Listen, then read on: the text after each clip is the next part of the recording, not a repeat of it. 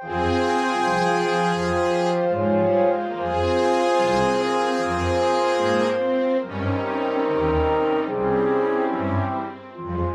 damit herzlich willkommen zum 14. Mal bei den Kulturpessimisten. Heute wie immer mit dem Christopher. Hallo Erik. Und mit dem Stefan. Moin. Und ich bin wie immer der Erik und dann machen wir direkt mal weiter. Und weiter geht's direkt mit einer Nachreichung. Die hat der Christopher für uns. Genau, wir haben ja letztes Mal äh, über die Problematik gesprochen, dass äh, ja Serien nicht immer in Deutschland verfügbar sind oder generell zu komischen äh, Bedingungen auf komischen Seiten anschaubar sind. Und äh, da ist mir aufgefallen, dass äh, Kevin Spacey bei David Letterman genau das gleiche Problematik geäußert hat und als einer, der ja äh, ja mittendrin im Serienbusiness steckt und mit House of Cards einer der erfolgreichsten On-Demand-Serien überhaupt äh, ja mitspielt, ähm, hat er auch gemeint, dass er das ganz doof findet, wenn er nicht sofort die Serien auf seinem Gerät äh, seiner Wahl sehen kann und äh, immer irgendwelche Bocksprünge machen muss. Und ich fand das schon sehr interessant, dass auch er die gleiche Problematik hat wie wir einfachen Leute. Äh, das war ein Interview bei Letterman, wird in den Shownotes verlinkt. Fand ich ganz lustig. Mhm, kann man sich auf jeden Fall mal angucken. Ähm, ja, also er hat genau dasselbe Problem. Genau. Ich will es jetzt, ich will es in einer annehmbaren Qualität und dafür bin ich bereit, einen Preis zu zahlen. Ähm, also, warum nicht? Shut up and take my money. Ja? Genau das wollen wir alle haben. Also quasi genau das, was wir ja in der letzten Sendung schon gefordert haben. Eigentlich schon immer, oder? Ja. Ähm, ja, so mehr wollte ich auch gar nicht sagen. Tja. Ich meine, Binge-Watchen bin ich ja momentan selber wieder massiv drüber. Immer noch am Doktor. Ja, äh, genau, wenn du mal da wie weit bist du jetzt? Äh, ich habe jetzt die erste Matt Smith äh, Staffel angefangen. Und ich muss mich jetzt gerade erstmal wieder an den neuen Doktor gewöhnen. Ja, das ist immer etwas schwierig. Aber Matt mm. Smith ist ganz gut, also der mm. kommt mir schnell rein. Ja, wobei mm. Tennant, Tennant jetzt auch ganz knorke war und äh, äh, das Einzige ist dieser Typ da, dieser Rory. Das ist der wird aber noch besser. Der hat am Anfang einen schwierigen Start. Mhm. Ja, der ist halt wieder so, ein so, so, so ein blöder Comic Relief, wie sie es schon mit Mickey äh, in den ersten Staffeln gemacht hatten. Am Anfang. Also, ja, am Anfang, ja. Der ist ja dann, der Christopher gerade schon gesagt hat, der entwickelt ja. noch mehr Tiefe. Okay, okay. Ja. Ja, gut. Ähm, ja, wie gesagt. Ähm, aber das ist, äh, Staffelfinale von der letzten Tenant-Staffel war sehr, sehr geil. Ja, das war heftig. Äh, hatte ich schon ein bisschen eine Träne im Knopfloch gehabt, so. Äh, fand ich gut. Von der letzten Tenant-Staffel? Ja. Äh, ja, das ist der also, Abschluss, äh, wo er quasi quasi dann nochmal rumfliegt und nochmal äh, alle besucht. Das war dieses Jahr, wo es keine Dr. Who Staffel gab, sondern nur so Specials. Ja. Da erinnere ich mich hm. noch dran. Also für mich war irgendwie das, das Tenant Staffel Finale der erste Staffel vom, vom Touchy-Faktor am, am besten irgendwie. Du meinst. Irgendwie fand ich das mit, das, das mit Rose fand ich, hatte mehr Impact irgendwie. Welche Staffelfinale meinst du? Äh, Staffel 2 müsste das dann sein. Ah, okay, oh, nee. ja. Ja, genau. Hm. Ja, stimmt, das war auch. Mit dem Paralleluniversum. Mhm, mhm. Aber die kommt ja dann wieder, also. Vorsicht, Spoiler. Ja, ne? pst, pst, pst, darf man nicht verraten. Und das weiß ich jetzt auch endlich, wo das hingehört. Ah, da, soweit bist du schon. Ja, ja, klar. Ah, stimmt ja, die wird ja schon bei David Tennant ja, eingeführt. Ja, genau. Und die kommt ja dann später wieder am Anfang direkt von, ja. der, von der nächsten Staffel da, wo ich jetzt gerade bin. Ich ähm, finde es lustig, wie sie zum zum neunten, ja, nee, ist das, nee, das ist der zehnte, ne? Tenant ist, ja, Tenant ist ten. Kommt drauf an, wie man zählt. Wie sie Nicht zum Tenant-Doktor sagt, oh, du siehst viel jünger aus, als ich mich, als ich dich jemals in Erinnerung hatte und, mhm. und, und der Tenant eigentlich ja älter aussieht als Matt Smith. Tennant ist auch älter als Matt Smith. Matt ja. Smith ist, war der jüngste Doktor bei, seinen, bei seinem Amtsantritt. Mhm. Ja. Ja.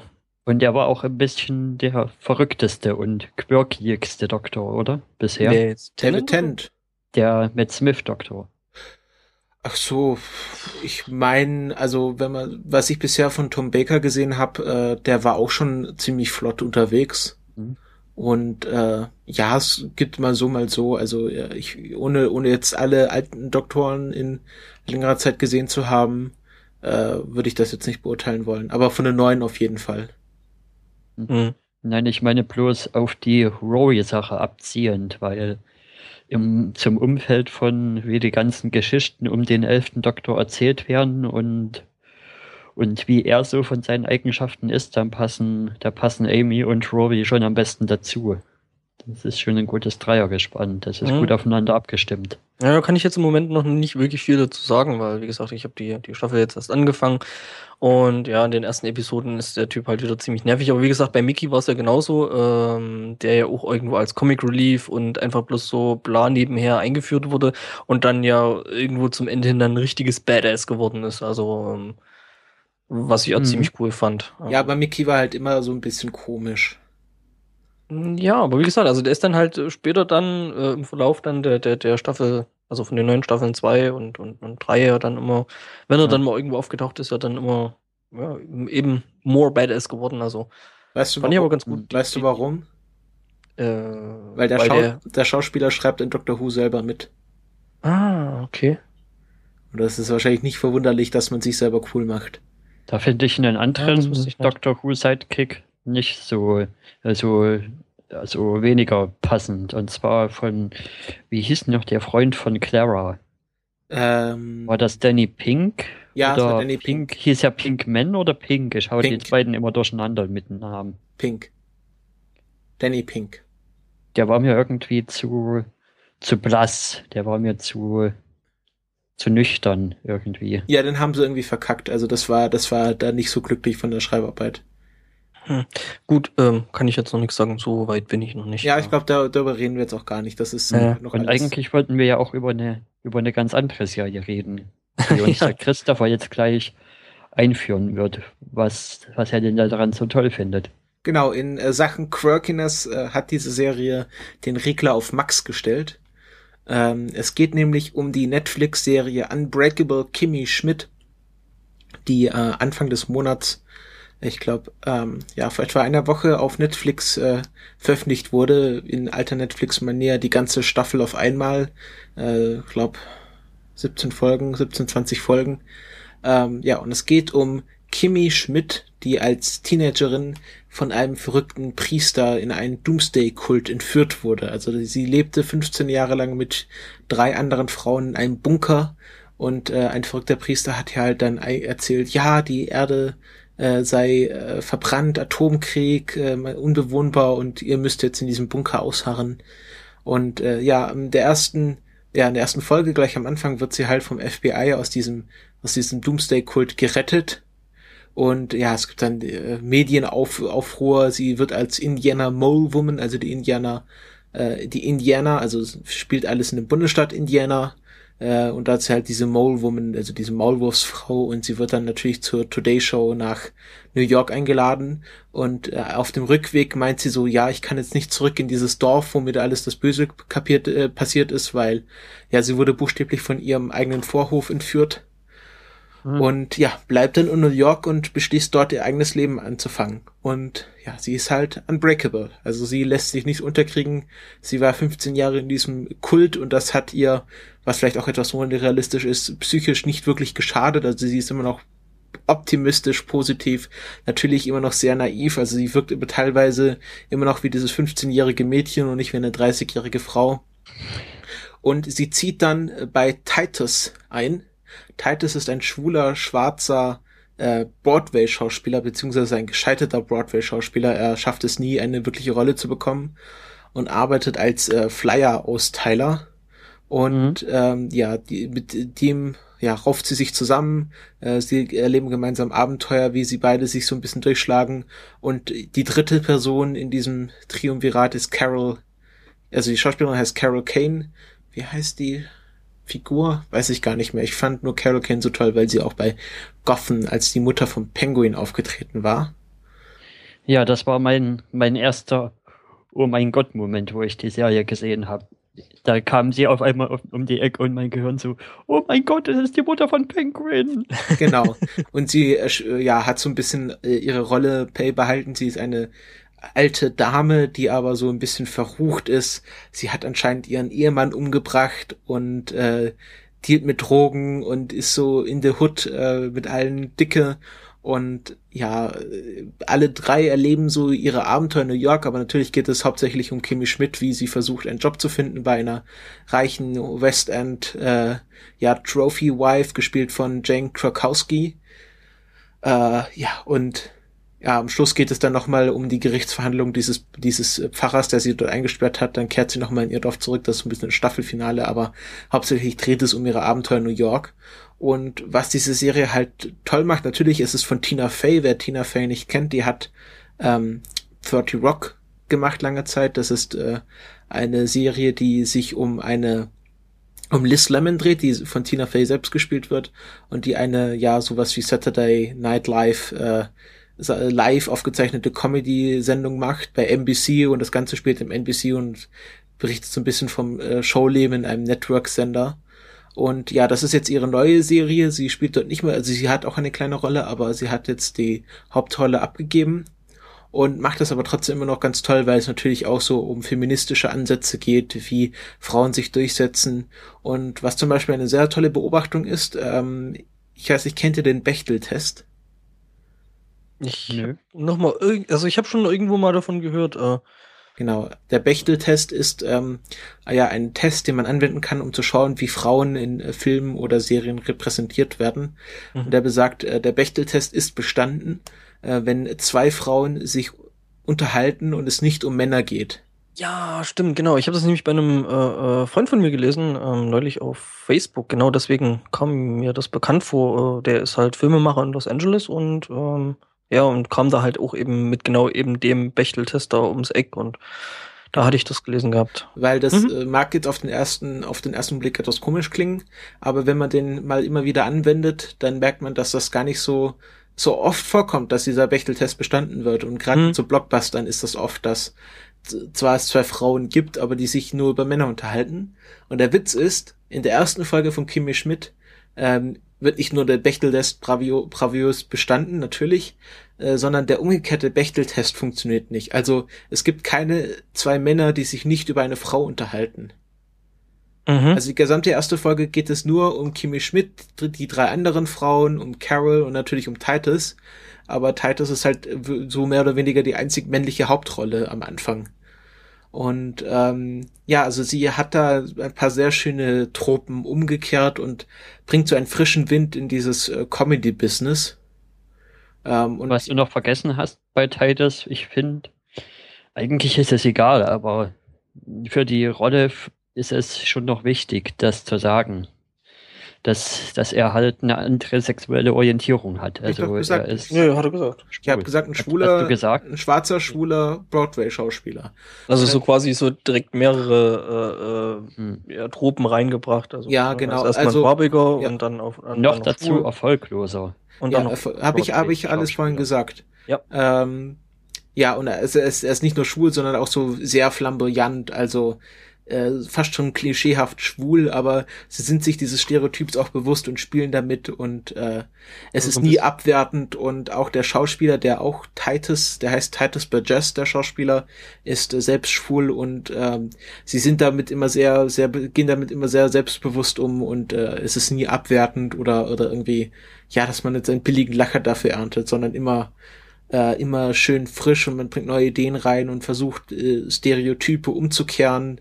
Also es gibt dann zwei, zwei Love Interests für Kimi, einmal den reichen äh, Erben und dann den asiatischen illegalen Immigranten.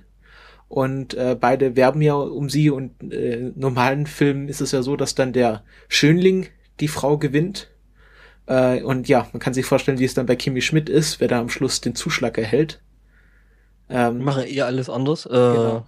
Also du hast jetzt quasi schon die erste Staffel durchgebinscht oder? Ja, also das war irgendwie, ich habe das, ich habe so geschaut, ah, die Serie, schauen wir mal rein, Tina Fey, klingt interessant, setz mich samstags morgen hin und so. Ach komm, noch eine Folge. Das war wirklich so, mhm. noch, und dann war, war die Serie irgendwann vorbei. Huch, ist ja schon und ich denke mir, geil. Und dann oh. ging es auch auf Twitter los, dann äh, irgendwie haben sie fand, haben alle die Serie abgefeiert, selbst Jan Böhmermann hat so gesagt, der selten irgendwie was außerhalb seiner Sendung wirklich twittert oder irgendwie, wenn er einen Witz macht, hat gesagt, oh, Kimi Schmidt ist wirklich toll. Und da habe ich ihn auch gleich gefragt, ob in der nächsten Sendung ein Kimi Schmidt-Witz kommt und er meinte, ja, es kommt einer und natürlich hat er einen eingebaut für die Insider. Mhm. über Jan Böhmermann wird in dieser Sendung auch noch zu reden sein, aber mhm. diese Serie hat halt eingeschlagen und äh, die Entstehungsgeschichte ist auch interessant, denn ähm, die Serie war erst für NBC konzipiert, also ähm, nach 30 Rock hat halt Tina Fey ein neues Projekt angefangen und da sie ja äh, ja schon eine Serie gemacht hat, die sehr eng mit NBC verbandelt war, war es natürlich klar, dass sie die für NBC produziert und dann haben sie die fertig gedreht und dann hieß, hieß es bei NBC, ja, wir wissen nicht ganz genau, wo wir die unterbringen. Es gab früher den Comedy Thursday, also den Comedy Donnerstag bei NBC, da gab's dann äh, ja 30 Rock oder Parks and Recreation, also Serien, die ultra erfolgreich waren als Comedy-Serien. Und den haben sie jetzt äh, überraschenderweise abgeschafft. Also Parks and Recreation ist jetzt auch zu Ende gegangen. Und ähm, ja, dann hat, hieß es irgendwann von NBC, ja, also ihr dürft euch jetzt auch noch mal woanders umschauen. Und dann hat Netflix sofort zugeschlagen und gesagt, okay, jetzt macht ihr die Serie für uns. Mhm. Und ja, das ist halt das Problem mit NBC, die sind halt äh, selten klug, was es, was gute Serien angeht. So, darf ich jetzt erstmal kurz was dazu erzählen? Ja, sicher. Also, was mir erstmal aufgefallen ist, ihr erinnert euch ja an NSFE. Was war das? Um mal den ganz großen Bogen zu schlagen. da hat, ja, kommt der Tim gerne mal mit so Videos um die Ecke, wo irgendwo an der Straßenecke jemand interviewt wurde, was dann mit Autotune gesampelt wurde. Und mhm. genau so ein Flair hat quasi die Intro-Musik von, von der Sitcom oder wie auch immer man es nennt, so, was ich schon ziemlich lustig finde. Das hat schon sehr viele Ohrwurm, Ohrwurmiges, Ohrwurm-Aspekte drin, die Intro-Musik. Du meinst die äh, Quadrazelli-Stücken? Ja, nicht nur. Nee, nicht die Quadrazelli. Ich meine eher Bed Intruder und Dead Ach so, solche Sachen. Ach so, hier dieses hier, äh, They Snitch in Your Ja, okay. Also das ist halt so, dass dann bei den amerikanischen News-Sendern immer Leute von der Straße interviewt werden und dann äh, sind die meistens irgendwie total aufgebracht oder reden halt lustig und dann machen halt Leute Autotunes draus und ja, ja, ja. da haben sie halt das Intro so gedreht, dass da ein äh, ein, ein Beobachter dieses äh, Raids von diesem Bunker interviewt wurde und der erzählt so, ja, uh, it's a miracle und women are strong as hell und dann gibt halt ein Autotune und das ist halt immer die Intro-Musik und die ist halt ultra catchy und lustig. Ähm, und es gibt auch ein direktes Vorbild. Also es gab mal tatsächlich eine, einen Bericht über Frauen, die aus dem, aus einem Doomsday-Kult in echt befreit wurden und dort wurde auch einer interviewt und wurde dann Audio getuned. Also dieses Intro hat ein direktes Vorbild, aber das gibt's natürlich wie Sand am Meer mittlerweile. Aber ich find's lustig, dass da quasi so äh, äh dieses ganze Internet-Ding mit YouTube und eben ja äh, doch mittlerweile äh, in der Mitte der Gesellschaft angekommen ist. Ja, natürlich, Tina Fey ist natürlich da ganz vorne dran. Also mhm. ja. Ja. Also spätestens leid, dass ich jetzt so ein bisschen, dass ich jetzt so ein bisschen wahrscheinlich den Runterzieher spielen muss, aber ich habe jetzt drei Episoden gesehen und irgendwie so richtig gecatcht hat's mich noch nicht. Hm. Irgendwie, also ich habe schon nach den ersten beiden Folgen, also wenn eine Serie bei mir gut ankommt, dann dann habe ich genau den Effekt, wie der Christopher ihn schon beschrieben hat vorhin, mit, dass man dann noch eine Folge gucken will und noch eine Folge gucken will. Und mhm. da war es schon eher bei mir so, so, jetzt habe ich schon mal eine Folge geguckt, das ist ja auch wieder gut, jetzt kann ich erstmal wieder was anderes gucken. Mhm. Und irgendwie hat mich das noch nicht so, noch nicht so gekriegt. Hm, kommen wir später noch dazu. Habe ich jetzt so ähnlich erfahren, hm. allerdings bei einer anderen Serie. Ähm, Meine ja, es ist Meine größte Problemstellung ist, irgendwie sind mir die Charaktere alle etwas zu flach noch. Die haben irgendwie, kommt da keine, keine Tiefe rüber. Also, vielleicht entwickelt sich das noch, kannst du ja gleich sagen, Christopher, aber irgendwie ist mir das nach den ersten drei Folgen alles noch zu platt. Es ist natürlich so, dass bei einer 20-Minuten-Comedy nicht viel Tiefe reingebracht werden kann von Anfang an. Und ich fand gerade die erste Folge jetzt nicht so überzeugend. Äh, mich hat die nicht auch von Anfang an gepackt, aber ja, äh, das hm. ist vielleicht interessant. Also, vielleicht hätte es der Serie nicht gut getan, wenn sie auf NBC ausgestrahlt geworden wäre für Woche für Woche und man immer wieder jede Woche die Leute überzeugen muss, einzuschalten. Ähm, vielleicht hätte das der Serie weniger gut getan, als wie sie jetzt präsentiert wird, dass man direkt das durchschauen kann und mal auch über eine schlechte Folge hinwegschaut. Ähm, und es ist vielleicht etwas, äh, ja, äh, doof zu sagen, ja, musst du halt vielleicht mal die ganze Staffel anschauen, um die komplette Serie zu verstehen. Ähm, aber das würde ich dir in dem Fall empfehlen, weil gerade zum Ende hin, wenn du sagst, dir fehlt die Tiefe, dann würde ich sagen, zum Ende hin wird da noch mal sehr viel von den Charakteren verhandelt, hm. wenn es dann um die aber, Gerichtsverhandlung geht. Aber ich sag mal so, ich hatte schon bei einer anderen Sitcom, nämlich Community, am Anfang nach den ersten, nach der ersten Episode Probleme reinzukommen, aber die haben, die haben viel schneller irgendwie den Kurve gekriegt für mich. Die, okay, da habe ich die waren auch viel schneller richtig drin. Da habe ich nämlich auch bloß die erste Episode geschafft und dachte mir dann so, hm, nee. Also ihr wollt mir doch hier nicht wirklich erzählen, dass ihr Community nicht mögt. Also, ich äh, mag Community, wie gesagt. Ich, ich fand es bloß nach der ersten Episode erstmal, hm, mal gucken, wie es weitergeht. Aber dann nach zwei, dreien hat es mich dann halt auch wieder gekriegt. Also ich kann wirklich nichts dazu sagen. Ich habe wirklich bloß die erste Episode irgendwie geschafft und dann kam der Doktor und dann hatte ich keine Zeit mehr. Ähm, ja, weil ich bin halt auch jemand, der das, das solch, solch dann wirklich sehr, sehr gerne eben am Stück durchguckt und mhm. äh, dann so, wie ich halt gerade Zeit und Lust habe, ähm, da durchschaue. Und ja, da war der Doktor dann halt erstmal wichtiger. Äh, da muss ich erstmal anderweitig ja. gucken. Ähm, von daher kann sein, dass ich mir das auch irgendwann nochmal richtig gebe. Ähm, ich habe die erste Episode geschaut und die hat mich jetzt nicht richtig äh, gerissen, vor allen Dingen, weil mich halt der Hauptcharakter irgendwie so ein bisschen meh. Also den fand ich jetzt nicht so richtig gut, aber kann sich auch noch ändern. Schauen wir mal. Ja, also wie ähm, gesagt, aktuell muss ich sagen, Titus ist mir zu laut und zu plakativ. Diese, diese reiche Nachbar, diese reiche Nachbarin, bei der sie arbeitet, ist mir zu, zu inky pinky oder wie man sagen will, also zu also, zu hochgestellt. Du ihre, sagen, ihre, dass die Stief, ihre Stieftochter ist zu bullyig. Also sie, die Charaktere sind mir noch zu, zu eindimensional irgendwie. Was du sagen willst, ist, dass die Charaktere, die alle ein bisschen zu überzeichnet sind. Ja, aber halt bloß in eine Richtung. Das ist, als hätte man jeden Charakter irgendwie eine Eigenschaft gegeben und dann den Regler auf 11 gedreht. Ja, das ist ja überzeichnet. Mhm. Ja,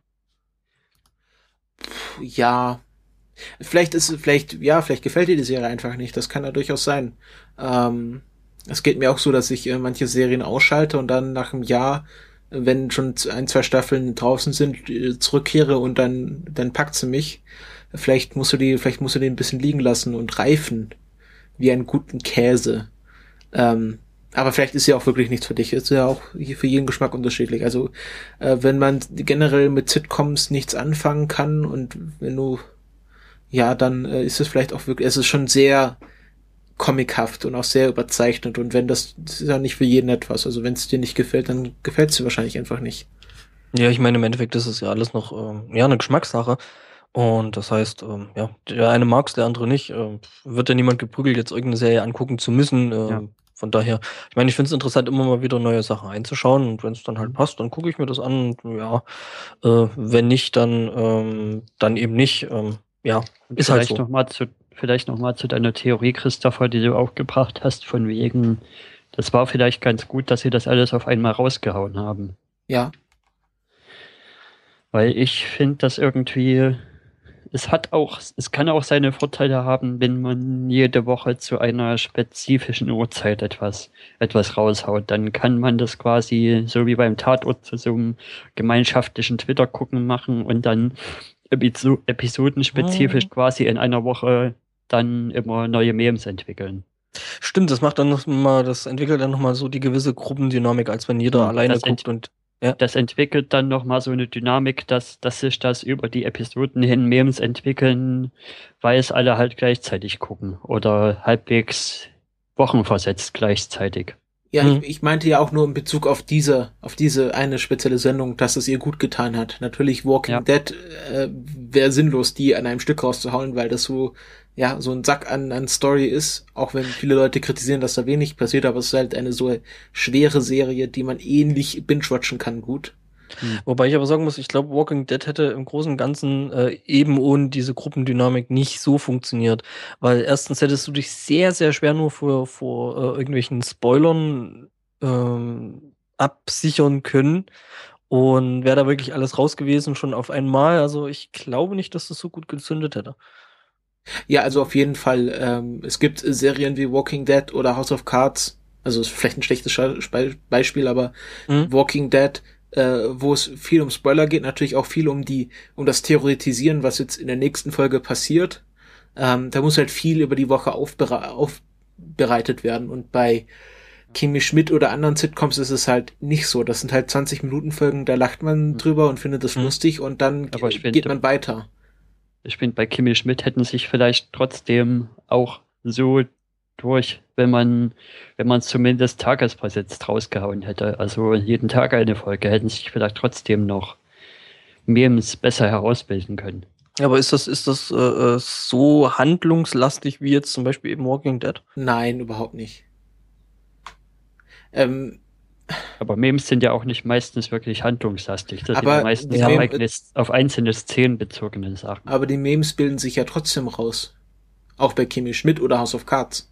Gerade bei House of Cards ist mir das aufgefallen, dass ja äh, die Macher bzw. offiziellen Accounts selber GIFs posten und den Leuten ihre High-Quality äh, HD-GIFs äh, mit äh, Captions zur Verfügung stellen, mhm. ähm, um, um, um quasi diesen Trend aufzugreifen. Ja. Und äh, ich sag mal so, House of Cards ist ein gutes Beispiel für eine sehr handlungslastige Serie mhm. und sie funktioniert ja trotzdem, auch, obwohl sie äh, am Stück rausgehauen wird. Mhm. Ja, aber ich glaube, wenn, wenn man es halt auf, auf, auf einem Stück raushaut, dann ist die Mebenwelle eine kurze Zeit hoch und dann, dann ebbt sie vielleicht schneller wieder ab, als wenn man das halt kontinuierlich über eine gewisse Zeit immer wieder, immer wieder mit einer neuen Folge pro Woche anfeuert. Dann, ja, wobei ich glaube, ich glaube, das, das halt ist länger, die Hypewelle. Hm, ich glaube aber auch, dass äh, äh, selbst wir uns als, als ja, quasi Medienkonsumierende ähm, da vielleicht auch erstmal dran gewöhnen müssen, weil äh, im Endeffekt war es ja eigentlich immer so, dass äh, wenn irgendwie Serien oder irgend sowas war, hm, dann hattest du eben eine Woche zwischendrin Zeit oder hattest zwei Wochen zwischendrin Zeit, bis die nächste Episode kam und äh, das mit hier, wir hauen jetzt wirklich alles auf einmal raus, ist ja schon irgendwie so alles relativ neu, weil ja, gab weder ja. die Ver Vertreib- oder Ver Verbreitungsmöglichkeit, also das Medium, ähm, noch war da irgendwie ein Sender dran interessiert, das wirklich alles nacheinander weg rauszuhauen. Weil die wollen ja den, den, den Einschaltimpuls.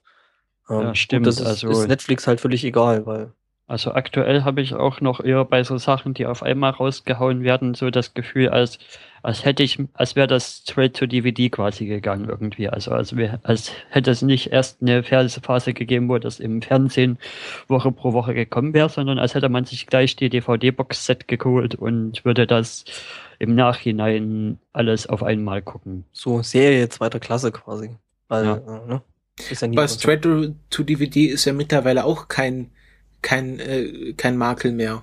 Mhm. Also mhm. viele gute Sachen werden ja mittlerweile straight to DVD produziert, einfach weil die Finanzierungsmöglichkeiten durch Kickstarting da sind.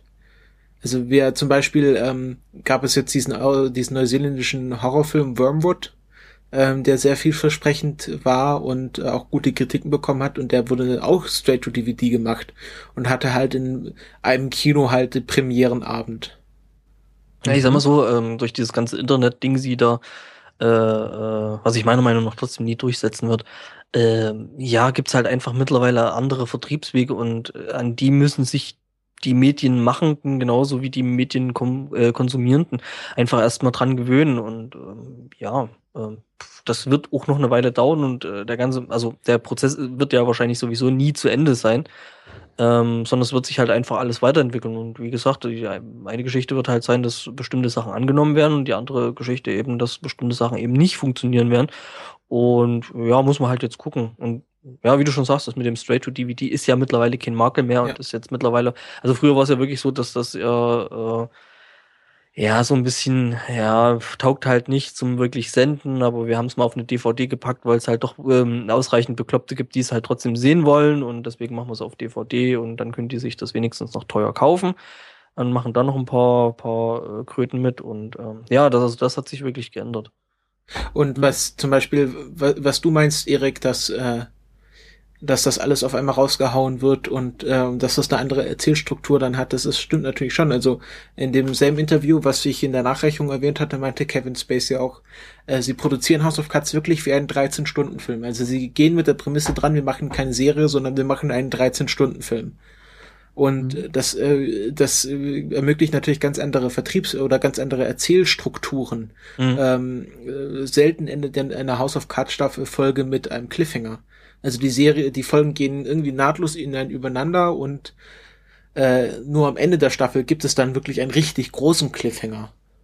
Weil die genau mhm. wissen, du guckst das eh alles am Stück an und genau. äh, wenn die eine Episode jetzt durch ist, dann äh, läuft auf Netflix sowieso jetzt gleich direkt die nächste, ne? Genau, und deswegen brauchen sie gar keinen Cliffhanger. Cliffhanger Was? sind ja, sind ja schon, in, sind immer schon nur dazu da gewesen, ja, um die Leute halt dran zu halten und das musst du bei House of Cards nicht. Und das ist Aber natürlich, und es gibt ja natürlich auch noch genug Serien, die wöchentlich Woche für Woche rauskommen. Also wenn man das haben möchte, ist man da immer noch gut bedient. Mhm. Wobei ich sagen muss, das sind ja jetzt so auch meine ersten äh, äh, Erfahrungen jetzt mit Netflix, weil das habe ich ja jetzt noch nicht so lange, also habe ich jetzt genau genommen irgendwie eine Woche zwei, zwei, zwei, ja zwei. Äh, und äh, also das mit dem hier so, hey, du guckst gerade eine Serie an, hey, willst du nicht direkt die nächste Episode sehen? Das ist schon ein echt saufieses Feature, ne? Kannst du auch also, ja. Echt, aber nie, ich, ich find's ja geil, weil, äh, ja, es ist halt schon mhm. cool, gerade beim Doktor oder so, wobei mich das dann neulich auch wieder irgendwie bis nachts um zwei äh, äh, wach gehalten hat, weil es war ja. irgendwie wieder, das war diese, diese Staffel mit eben diesen ähm, äh, extrem vielen Specials, wo du halt irgendwie zwei oder drei Teiler teilweise hattest. Naja, so eine Serie geht noch, eine Episode geht, oh scheiße. du willst aber auch wirklich zu Ende sehen. Das treibt einen schon wirklich so ein bisschen zum Binge-Watching, dieses, mhm. dieses dieses Feature von wegen, oh, die Episode ist zu Ende. Okay, ich lass mal den Counter runter ticken und Bild blendet dir unten schon mal die nächste Episode ein. Mhm, genau. Und äh, Netflix macht und, ja nicht nur äh, innerhalb der Serien Binge-Watching, die haben ja jetzt irgendwie die Losung rausgegeben, alle zwei Wochen eine neue Serie. Und äh, Bloodline ist jetzt äh, die neueste Serie von Netflix, also eine Dramaserie über irgendwie eine reiche Familie in, in Florida. Aber das und äh, in zwei Wochen kommt dann Daredevil, äh, das geht jetzt wieder Schlag auf Schlag los. Also. Es kommt eine Daredevil-Serie. Hallo, guten Abend, auch schon aufgewacht. Ja, es kommt eine Daredevil-Serie auf Netflix. Ist die besser oder die wird hoffentlich besser als äh, alles? Mit, alles ist besser. Also als gut, alles ist besser als der Film mit Ben Affleck. Ja, stimmt. also äh, ja, es wird besser. Also äh, ich, ich kenne nur Vincent D'Onofrio, der spielt den Kingpin. Also ähm, der kennt man vielleicht aus äh, Full Metal Jacket. Ich meine, das einzig Positive, was eigentlich aus dem Daredevil-Film rausgefallen ist, war dann so quasi die Auskopplung dann hinten raus mit Elektra, was dann halbwegs guckbar war. Das habe ich gar nicht gesehen. Nee, den kann man sich, also kann man sich mal mit äh, äh, angucken. Der ist jetzt nicht so übel. Mhm. Ja, es kommt, äh, äh, ich glaube, 11. April läuft oder kommt die komplette Staffel Daredevil. Hm. Und schon wieder. Um, um, äh, sollen wir mal, äh, was steht auf nächsten Plan? Genau wollen wir mal in die nächste Serie überleiten, die ja, ja. Woche für Woche kommt. Und die, die ja auch würde ich dann mal vorstellen jetzt. Genau, äh, die, die, die ja aber auch äh, äh, Netflix, äh, ne? Ding sie ist. Ja, als Zweitverwerter. Am Anfang, am Anfang kommt zumindest immer dieses Netflix-Ding, was Exclusive. ja eigentlich für mich aussagt, dass es Netflix produziert ist, oder nicht? Nee, das nee? ist falsch. Es wird, okay. es wird von AMC produziert. Netflix schreibt Netflix Exclusive, äh, Exclusive drauf oder sie dürfen das, weil sie äh, die exklusiv Zweitverwertungsrechte haben. Ach so, weil die quasi der einzige Streaming-Dingsy-Dienst äh, sind, die das äh, rauswerfen dürfen. Genau, deswegen ah. dürfen die das auch in Deutschland rauswerfen. Mhm. Okay, aber worum geht's? Es geht in dieser Serie, über die wir reden, um einen Anwalt, den der Jim McGill heißt. Und wie was er so für ein Geschäft hat. Also es, wir verfolgen ihn quasi auf seinem Weg zum Erfolg. Die Serie heißt an sich Better Call Saul. Das ist natürlich der Anwalt, den wir aus Breaking Bad kennen, Saul Goodman. Und wir lernen halt die Vorgeschichte von Saul Goodman quasi kennen. Der zu dem Punkt, Zeitpunkt dann noch Jim McGill heißt. Ja, der, der zu dem Zeitpunkt Jim McGill heißt und sie haben aber schon, sie haben aber schon angeteasert, warum er sich dann Saul Goodman nennt. Genau, und der zu dem Zeitpunkt, also als die Serie einsteigt, ja noch ziemlich erfolglos äh, rumherkrebst und irgendwie mhm. äh, quasi äh, äh, so einen halben Schritt vorm Ab Abgrund steht. Ja, er hat, er hat äh, so viel darf gesagt sein, ohne zu spoilern, er hat sein Büro im Hinterzimmer eines Nagelstudios. Mhm. Ich glaube, das ist sogar das Nagelstudio, was er später bei Breaking Bad noch benutzt, um irgendwelche Geldwäschegeschäfte zu machen. Das weiß ich gar nicht mehr. Also, äh, wer. Breaking Bad hat er auf alle Fälle, geht er mit Walter White auch mal in so ein Nagelgeschäft und sagt ihm, ja, wenn du hier schwarze Kohle ein, einsammelst, du musst ja irgendwo mit Gott. weiß waschen. Und ich, und ich wasche meine Kohle halt weiß, indem ich hier so Beauty-Salons habe. Mhm. Woraufhin sich Walter White ja dann das mit der, Wasch, mit der Waschanlage macht. Was ja auch sehr ironisch ist. Whitewashing. mhm. Ja, schon ziemlich. ähm, ja, also wer Breaking Bad nicht kennt, der ähm, kann man so viel sagen, ohne zu spoilern. Saul Goodman ist ein ja etwas schmieriger Anwalt in der Breaking Bad Serie, so ein Winkeladvokat, der nicht immer äh, nicht immer auf der richtigen Seite des Gesetzes steht und mhm. eine wichtige Rolle in Breaking Bad spielt. Gespielt mhm. natürlich von Bob Odenkirk, ein, äh, ja, war mir auch nicht bewusst, er hatte, er hat schon eine längere große Karriere, er war mal bei Saturday, Saturday Night Live als äh, Schreiber tätig und äh, ja, kennt sie, ist halt schon ein Bekannter in dieser Comedy-Szene. Ja. Äh, bei Bob Odenkirk hatte ich ja auch so einen Moment jetzt, weil ich ja auf Netflix jetzt angefangen habe, verschiedene Serien zu gucken. Und da hatte ich halt bei Fargo auf einmal, oh yay, Saul Goodman. Äh, nee, hier, na, ja, Bob aber Odenkirk. die Fargo-Serie war dann, glaube ich, nach Breaking Bad, oder? Ja, ich glaube, die war dazwischen, zwischen Breaking Bad und jetzt hier halt Better Call Saul. Genau. Und ähm, ja, was die Serie so ansprechend macht, ist halt äh, Vince Gilligans äh, einzigartiger Stil, äh, einfach eine, eine Geschichte zu erzählen, ähm, so dass du äh, für alle Charaktere äh, irgendwelche Sympathien empfindest hm. und trotzdem niemand wirklich gut ist. Ja. Mhm. Und ich finde, die Serie wird auch relativ schnell packend. Also ich habe erst gedacht, wenn wo sie bei der Call angekündigt haben, dass das bestimmt so eine so eine lustige quirky Serie wird, von wegen, weil Saul Goodman ist ja auch so ein bisschen ein comic reliefiger Charakter. So ein bisschen irgendwie finde ich das schon bei. Ja, auf jeden Fall, ja. Erik? Mhm. Jetzt ist. Hey. Erik? Ist der Erik kaputt gegangen. Na, ich überbrücke mal die Pause. Also mhm. Erik hat da schon recht. Ähm, es ist ein sehr quirkiger Charakter. Ähm, und äh, ähm, was interessant ist, ist, dass ähm, viele jetzt schon sagen, dass Better Call Saul besser ist als Breaking Bad. Okay. Das mag äh. vielleicht daran liegen, dass sie etwas leichter erzählt. Also es ist nicht diese schwere, traurige Serie, äh, mhm. sondern äh, eher so eine leichte, etwas lustige Szene äh, Serie, die halt ähm, ja mit mit viel mehr Witz und Charme okay. agiert. Okay. Jetzt hat es den Erik rausgehauen. Mhm. Also ich kann ja in der Zwischenzeit mal so erzählen, weil ich habe mir äh, vorhin noch irgendwie die erste Episode reingezogen. Ähm, einfach als Sendungsvorbereitung. Ähm, ich habe selber Breaking Bad noch nicht gesehen. Ähm, muss sagen, weiß ich nicht, ob ich da wahrscheinlich einen Haufen irgendwelche äh, ja, Insider und sowas nicht nicht krieg. Äh, ich habe mir wie gesagt, also ich habe mich vorhin wirklich. Ich so kann mir über, äh, überlegen, dass du den Anfang, also die die ersten Szenen nicht verstanden hast. Mh, sehr wahrscheinlich. Also irgendwie.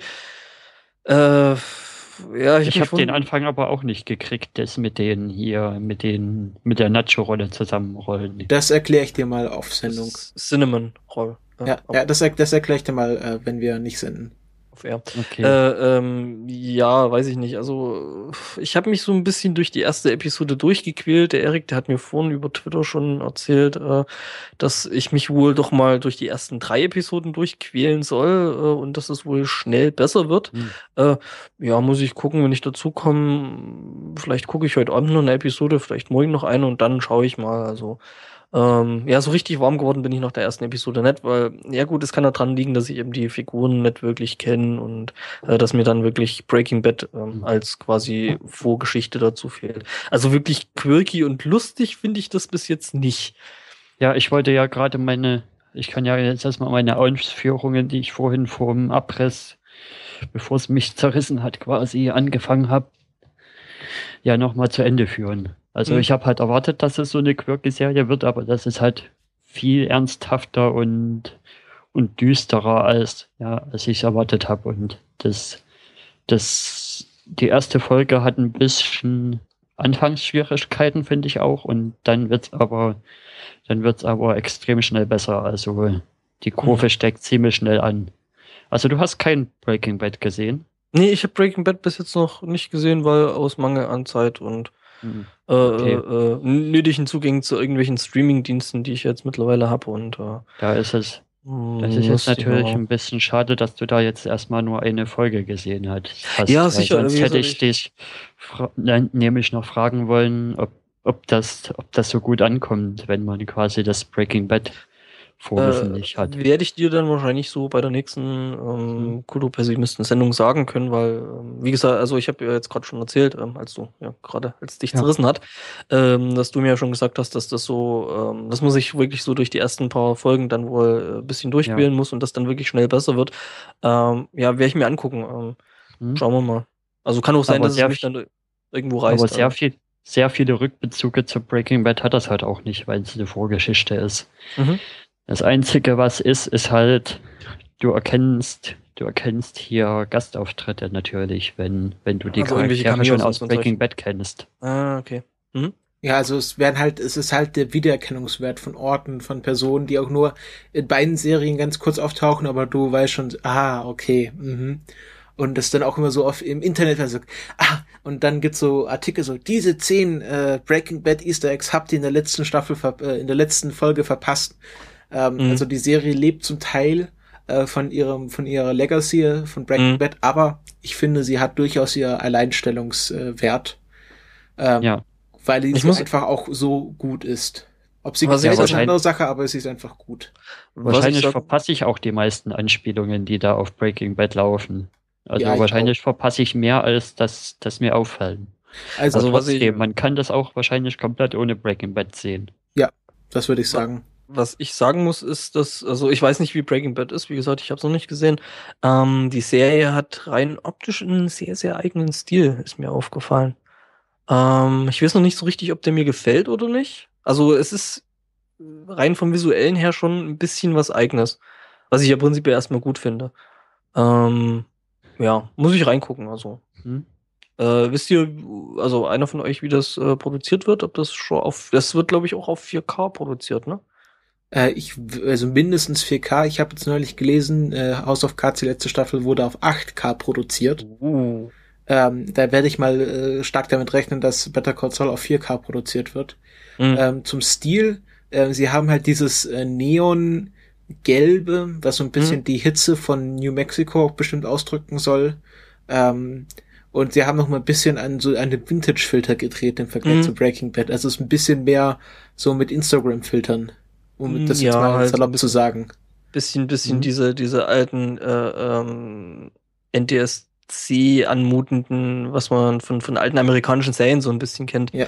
Äh, es gibt ja hier so äh, unter den Filmschaffenden äh, diesen, diesen Urban Myth, äh, wofür das NTSC eigentlich steht, Never the Same Color. Äh, weil eben dieses Video, dieser Videostandard halt teilweise der totale, brutale Horror sein muss und Paul dagegen wirklich äh, ja wie ein Fels in der Brandung steht was halt ja. relativ lustig ist. Pal ist ein Pal, also wie mhm. Penpal. Ja. Ähm, ja, es Obwohl ist ich auch. Und was natürlich ganz kurz, was noch natürlich auch auffällt, ist äh, der der Object Shot, also dass man ein First-Person-View aus Sicht eines Objektes hat. Mhm. Das ist so ein ähm, bisschen das Trademark von Vince Gelatin. Stimmt, stimmt das mit dem NTSC und so quasi die optische Anmutung von irgendwelchen alten US-Serien, das kommt schon ziemlich dem nahe, was die da machen. Halt mit moderner Kameratechnik mhm. und halt mit besseren Kameras gedreht, das siehst du mit äh, vor allem sehr viel größeren ähm, äh, äh, Sensoren, wie das früher war. Also früher waren ja solche Billigproduktionen noch mit, mit irgendwelchen Kleinst-CCDs, wo du halt kaum Tiefenschärfe hattest. Äh, was du bei Better Call Saul schon ziemlich drin hast. Also hast halt schon gescheite große Sensoren und ähm, dadurch eben entsprechende ja. äh, Tiefenschärfe, Schärfentiefe Gezeugs da. Hm. Terfenschiefe. Terfenschiefe, genau.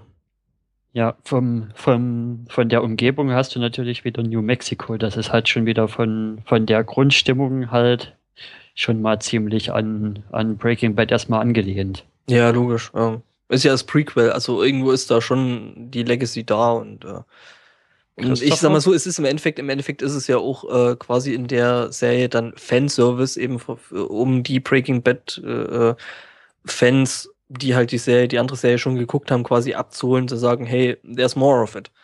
Ja, aber, ja, aber wie gesagt, ich würde es mehr als nur Fanservice bezeichnen. Das ist sehr viel mehr als nur Fanservice. Ja, für Fanservice ist, ist ja vor allem dann eben diese Cameos und so, die einzelnen Figuren, die dann halt so quasi noch mit drin auftauchen. Es ist, ist mehr die Aussage so von wegen, ähm, ihr fandet Breaking Bad toll, äh, aber wir können noch besser. Mhm. Also mhm. wir sind noch lange nicht fertig mit mit der Welt. Also sagen wir mal so, äh, dieses Universum Breaking Bad ist noch lange nicht auserzählt. Das ist die Aussage dieser Serie. Cool. Ja, also ich, ich habe auch schon Stimmen gelesen im Internet, die sagen, also wenn, wenn Better Call Saul mit dem Tempo besser wird, wie es aktuell wird, dann, dann überrundet das Breaking Bad nochmal um Weiten. Ja, das würde, das ist auch meine Erwartung. Äh, was ich vorhin nochmal sagen wollte, auch zu Kimmy Schmidt, also ich gebe ja Serien fast immer eine komplette Staffel, um mich zu überzeugen. Okay. Äh, also gerade nach Agents of Shield, ähm, die, wo die erste Staffel die erste Hälfte war wirklich schlecht und dann in der zweiten haben sie angezogen und in der äh, also in der zweiten Hälfte und die zweite Staffel wurde dann ist jetzt gerade im Moment richtig gut und äh, gerade bei Comicbuch-Adaptionen ist es so, die brauchen die Staffel, um sich vollkommen zu entfalten und dieses Universum, was in den Comicbüchern schon da ist, komplett aufzubauen. Ja. Ähm, Na, einfach die, die, die, naja, genau. Charakterentwicklung. Gotham hat mich nach drei Episoden schon sowas von gehabt. Echt? Ja, also es gibt natürlich, es gibt Serien, die dich haben sich sofort, aber wenn mir eine Serie nicht auf Anhieb gefällt, dann schaue ich sie trotzdem die erste Staffel mindestens, äh, bevor ich sage, nee, das ist nichts für mich. Also ganz ehrlich, Gotham hatte mich, ähm, also Gotham habe ich jetzt erstmal bloß deswegen weggelegt, weil mir halt schlicht und ergreifend die Zeit fehlt. Ähm, und ich eben noch mit dem Doktor beschäftigt bin. Aber ähm, also Gotham hatte mich eigentlich schon so ziemlich nach der ersten Episode wirklich gehabt, wo ich sage, okay, die Serie will ich mir auf jeden Fall noch angucken. Ja, mich ähm, natürlich, mich auch, mich auch. Bei, bei, bei, bei äh, Dr. Who war es eigentlich genauso. Ich habe irgendwo rausgegriffen am Anfang von der zweiten Matt Smith-Staffel, glaube ich, gesehen. Und ja. ähm, das, das mit der, mit der Rose im, im, im, im Dalek. Und die Serie hatte mich halt wirklich komplett direkt. Also äh, wirklich ich habe mir so die ersten paar Minuten äh, so angeschaut und dachte mir so, ja, that's the shit, das will ich sehen und äh, das, das, das muss unbedingt sein. Ja. Ähm, okay, ich hätte mal noch zwei Punkte anzubringen zu Better Call Saul, bevor wir hier dann ja, Entschuldigung, weiter abschweifen können. Ihn abschweifen. Hm? Was mir, ich hätte eine Frage, Christopher. Vielleicht kannst du mir erklären, was das, was das für eine Einspielung war. Ich habe die mal wieder nicht mitgekriegt in der ersten oder zweiten Episode macht ja Better, macht ja hier Jimmy immer vom Spiegel so, it's showtime, it's showtime. Und irgendwann sagt er, oh, it's a thing from a movie. Aber ähm, ich weiß nicht, aus welchem Film das Ding ist, mit dem vorm Spiegel steht und it's showtime. Mal, ähm, äh, gib mir eine Sekunde, ich google's nach. Ist das, ist, das, ist das Taxi Driver? Nein, nein, Taxi Driver ist, ist Are you talking to me? Ja, ja, genau. Das, nee, das, das ist was anderes. Warte. Ja, warte mal, Showtime, woher kenne ich denn das? Showtime, äh, redet mal weiter. Äh, mhm. Ja, ich überlege eben, eben, ja, ich sollte wahrscheinlich nicht, nicht so äh, sehr drüber nachdenken, aber ja. Ich kenne das auch irgendwoher, also ich kenne das auch aus irgendeinem Film. Und das andere, was mir halt aufgefallen ist, das ist aber eher Breaking Bad spezifisch nochmal am Anfang, da, da hatte ich schon auch das Gefühl, dass sie gerade in den ersten in den ersten Staffeln noch sehr viel zurückreferenzieren auf, lustigerweise, auf Malcolm in the Middle. Mit dem Stadtsetting, mit den, mit diesen quasi kleinen Vorstadt, mit dieser Vorstadtfamilie da, was, was ja die Wilds auch sind. Die sind ja auch so eine Familie, die da in so einer, in so einer Vorstadtsiedlung lebt und dann, mhm. und dann so quirky Situationen, wo auf einmal Leute nackig aus einem, aus einem Kofferraum ausbrechen und über, quer über eine Straße rennen. Das, das hat mich schon irgendwie noch sehr an, an Malcolm in the Middle erinnert. Weil da waren oh. ja auch manchmal so Check-Momente dabei, dass, wo man denkt, wo man gedacht hat, hui, wo kommt denn, wo kommt denn das jetzt auf einmal her? Mhm. Wobei die Serie eigentlich auch relativ gut gewesen ist. Also ich habe die ja. ziemlich gern geschaut. Äh, ja. Und natürlich, weil, und wahrscheinlich haben sie einfach bloß da so ein paar Easter Eggs mit reingebaut, denke ich mal, weil da halt der, der Schauspieler von, Break, von Breaking Bad ist ja auch der Vater von Malcolm ja, ja, ja, klar, also. Ja, das ist Brian, klar. Brian Cranston. Äh, Ja, ich fand, ich fand halt den, den, den, quasi so den, den, den, den, den Schluss von dem Kreis dann äh, so unglaublich geil, äh, wo quasi äh, Brian Cranston und ähm, die, die Mutter aus Malcolm in the Middle dann so quasi nochmal so eine Sketch-Szene äh, gedreht haben, so von wegen, äh, ja, der Vater von Malcolm in the Middle, der wacht halt auf und sagt, ja, ich habe was ganz Schlimmes geträumt und, und ich habe irgendwie Drogen gemacht und, ja. und, und Tote und Explosionen und bla. Es war so ich fand das wirklich so großartig. Das habe ich so und die gefeiert. hatten alle so einen fiesen Rapper-Slang und der eine hat immer Fuck gesagt und, yeah, und Bitch ja, nee, das fand ich so großartig. Und diese, ah, also, I am the one who knocks. ja, das, das fand, fand, ich richtig geil. Also, ja, Breaking Bad steht auf jeden Fall auf meiner Serien-To-Do-Liste noch ziemlich weit oben, aber jetzt will ich irgendwie erstmal mit dem Doktor ein Stück aufschließen und mhm. ähm, ja, für sehr viel mehr als eine Serie gleichzeitig reicht es dann bei mir irgendwie zeitlich nicht. Im Vergleich zur Hype von der Hype-Kurve fand ich auch, also Breaking Bad hat ja zum Beispiel einen, einen extrem, einen Piloten, der extrem weit draußen ist, finde ich. Der ist schon, der geht ziemlich krass ab in den Piloten. Und okay. danach, danach sagt die Serie halt erstmal ab und braucht dann so ungefähr bis zum Ende, um wieder, bis zum Ende der ersten Staffel, um erstmal den Piloten wieder einzuholen. Hm, dann muss sie aber richtig gut werden, für ne? mich bei Breaking Bad, aber bei Better Call Saul, die fangen halt relativ niedrig an und ziehen dann schnell an. Also da hast du keine okay. Durchstrecke zwischendrin in der ersten Staffel. Ja, das weiß man nicht, kann ja noch eine kommen. Ja. Ja, wird wahrscheinlich schon, also je nachdem, wie das Ding jetzt halt durch die Decke geht. Oder mir fällt gerade auf, halt ich habe die letzte Better Call Saul Folge noch gar nicht gesehen. Ach, das war schön, kann ich noch nach der Sendung okay. mal schauen. Das ist toll. Ja, ähm, dann, das, das wird in der Folge dann hier Sachen von, von Anfang der Staffel wieder aufgegriffen.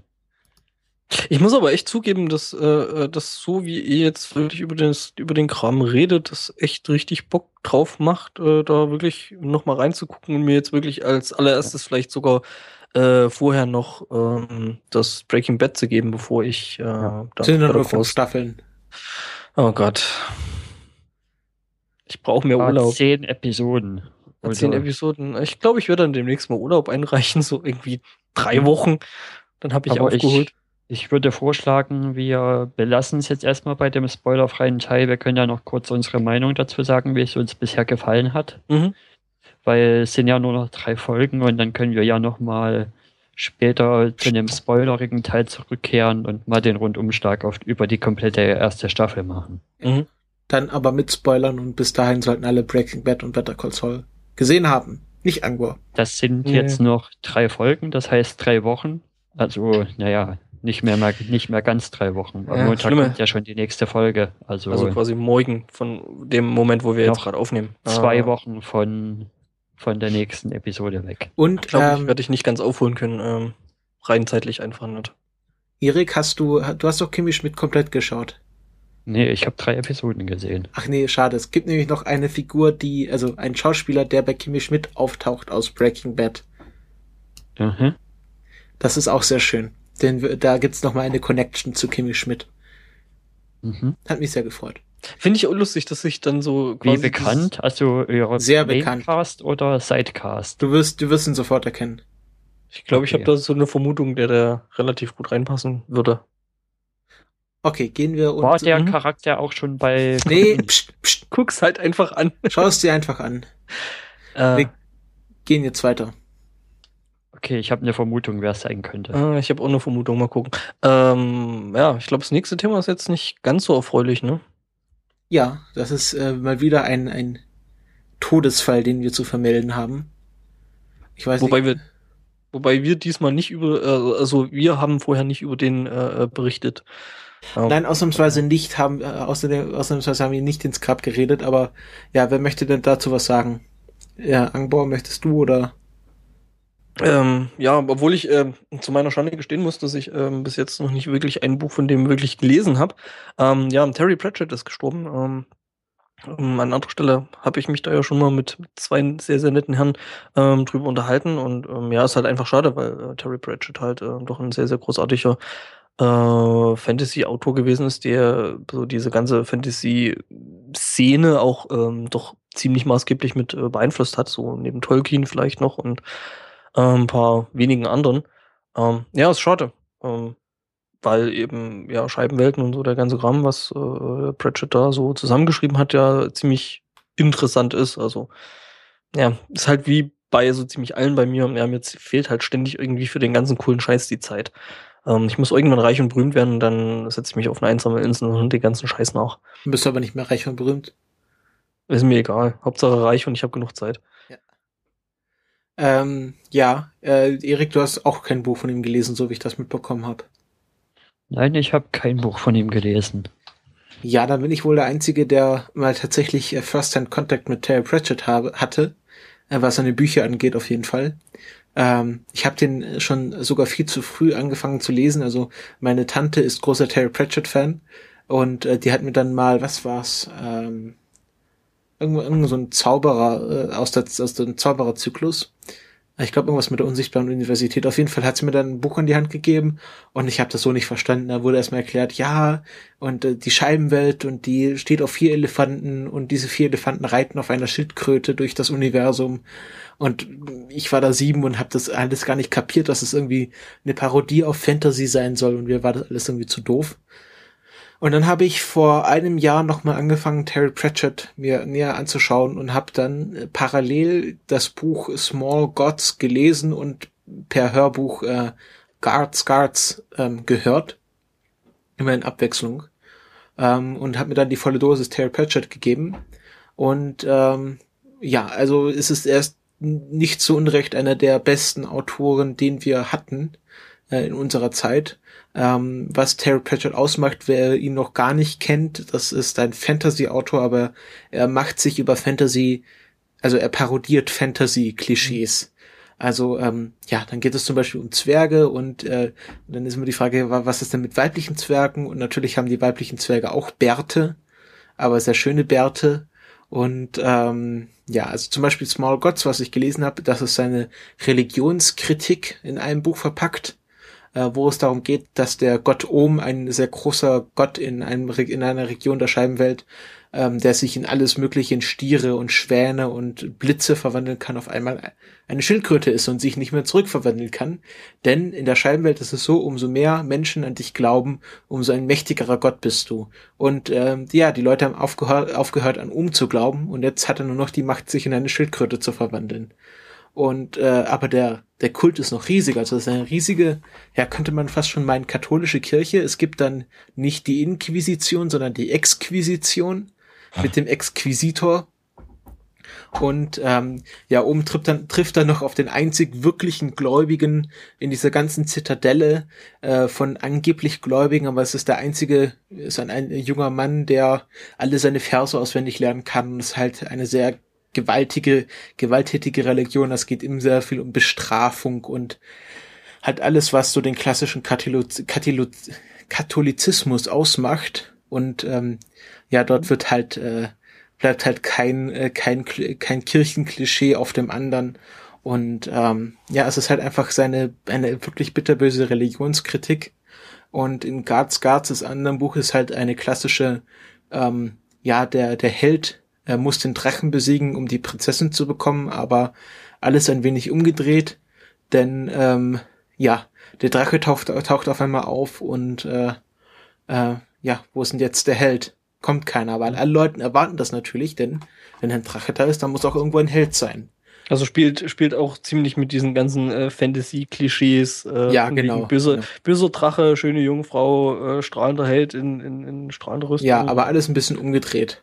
Mhm. Ähm, ja, dann gibt's auch, dann gibt's auch noch so Bücher, die sich mit der Industrialisierung beschäftigen. Also zum Beispiel erklärt er, wie in, in, in der Scheibenwelt das Kino funktioniert. Das sind kleine Dämonen, die in Kameras wohnen und ganz schnell zeichnen können. Und die zeichnen halt immer ein Bild und halten das vor, ein, vor eine Lampe und dann entsteht halt ein Film und weil sie halt so schnell zeichnen können, sieht es aus, als wäre es ein richtiger Film, aber das Problem ist, sie rauchen sehr viel. Ähm, und sind leben halt sehr ungesund.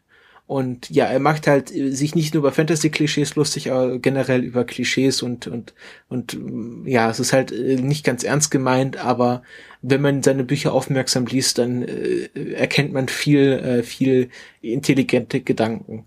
Ähm, ja, Terry Pratchett war nicht nur als Autor sehr gut, sondern hat sich auch für aktive Sterbehilfe eingesetzt. Er war selber dement und ähm, hat sich halt dafür eingesetzt, dass Leute ihren eigenen Tod bestimmen können. Er ist jetzt natürlich verstorben, ähm, aber er hat äh, zum Beispiel eine Dokumentation gemacht über aktive Sterbehilfen. Es gibt ja in der Schweiz solche Organisationen, die Leuten dabei helfen und hat sich dafür sehr stark eingesetzt. War auch früh äh, für Computerspiele begeistert.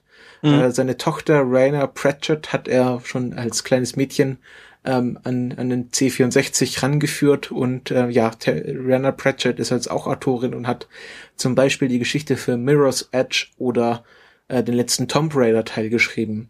Oh. Ähm, ja, die ist auch, auch, auch aktiv auf Twitter und wenn War mir nicht bewusst. Äh. Die schreibt auch sehr, sehr tolle und sehr interessante Geschichten. Ähm, da muss man jetzt noch sagen, dass die wohl jetzt wahrscheinlich äh, quasi das Erbe von ihrem Vater wohl jetzt so ein bisschen noch weiterführen wird, ne? Mhm. Ähm, sie wird sich da wohl, oder sie ist wohl schon die ganze Zeit als äh, Autorin auch in den Geschichten äh, wohl involviert und äh, wird da jetzt wohl noch ein Stück weitermachen. Ähm, okay, hat sie das schon verkündet? Ähm, so zwei nette Herren haben wir das, äh, haben wir das so mitgeteilt. Also nehme ich mal an, ja, ähm, dass es da wohl noch ein bisschen mehr von geben wird. Ähm. Ja, also er hat in den letzten Jahren schon immer einen Assistenten gehabt und da er dement ist, äh, ist auch so mit Geschichtenschreiben so eine Sache. Mhm. er hat sehr viel mit Karteikarten gearbeitet, wo er sich dann halt Ideen aufgeschrieben hat und dann halt halt ein, sein Assistent die äh, Geschichten irgendwie zusammengesetzt und ihm halt dabei geholfen, eine konsistente Geschichte zu erzählen. Ähm, aber ich glaube, sein Lebenswerk hatte er, hat er vollendet. Also die, es gibt, wie viel, es gibt einige Scheibenweltromane.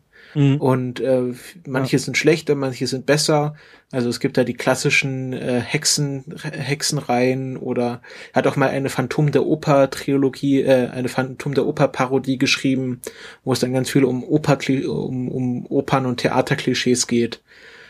Also er hat ultra viel gemacht. Er hat auch mal mit, glaube ich, mit Stephen Hawking zusammen ein, äh, ein Kinderbuch über Wissenschaft geschrieben, mhm. wo ein, äh, ein Zauberer aus seinen Büchern so wissenschaftliche Sachen erkundet. Also er hat einen wirklich großen Korpus geschrieben und ich würde mal sagen, äh, einfach mal reinlesen. Gerade Guards Guards eignet sich gut, weil das ist ein Anfang einer Reihe der Wachen von Ankh-Morpork. Ankh-Morpork ist die äh, wichtigste Stadt in der Scheibenwelt und äh, da gibt es eine Reihe über die Stadtwache, die mit Guards Guards anfängt und ich glaube, das ist ein guter Einstieg, um in die Scheibenwelt einzutauchen und wenn man, auch wenn man nicht auf Fantasy steht, wird man viel Spaß daran haben, weil er sich auch ja, halt über Fantasy lustig macht. Und wenn man auf Fantasy steht, dann ist es umso besser. Also es ist wahrscheinlich für jeden etwas dabei. Ja, stimmt. Ich glaube, das hatte sogar der Holgi mal gesagt in irgendeiner seiner Podcasts, dass, dass eben die Fantasie-Ebene zwar total abging bei Terry Pratchett, aber dass er halt das an sich ganz lustig fand, was, was er da so geschrieben hat. Ja, gut, äh, Holgi, muss man dazu sagen, Holgi ist jetzt auch nicht unbedingt der allergrößte äh, äh Fantasy-Fan. Ne? Also der kann mit Tolkien nee. und, und Herr der Ringe und dem ganzen Zeug ja, äh, quasi überhaupt nichts anfangen. Ja, von daher.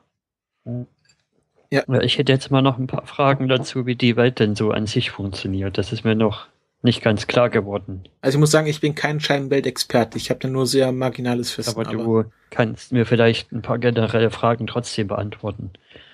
Weil als Disclaimer, ich, ich bin halt ein sehr langsamer Leser und, und wenn ich mir ein, ein großes Projekt schon vor die Nase gesetzt habe, werde ich damit jetzt erstmal nicht so schnell beendet sein. Und ich bin jetzt erstmal dabei, die Dark Tower-Reihe zu lesen und da hast du da auch was von genommen.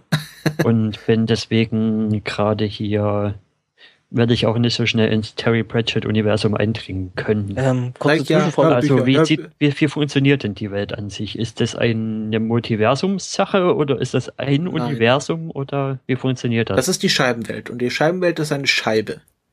Und äh, ja. auf dieser Scheibenwelt gibt es halt unterschiedliche Regionen und dann gibt es zum Beispiel die unsichtbare Universität, wo die, äh, wo die Zauberer sind und dort spielen Geschichten und dann halt äh, die Wüste und die Zitadelle, wo, wo, wo diese Religion von oben ist und äh, ja, also es gibt halt verschiedene Reg Regionen und verschiedene Geschichten werden dann angesiedelt, immer mit neuen Protagonisten.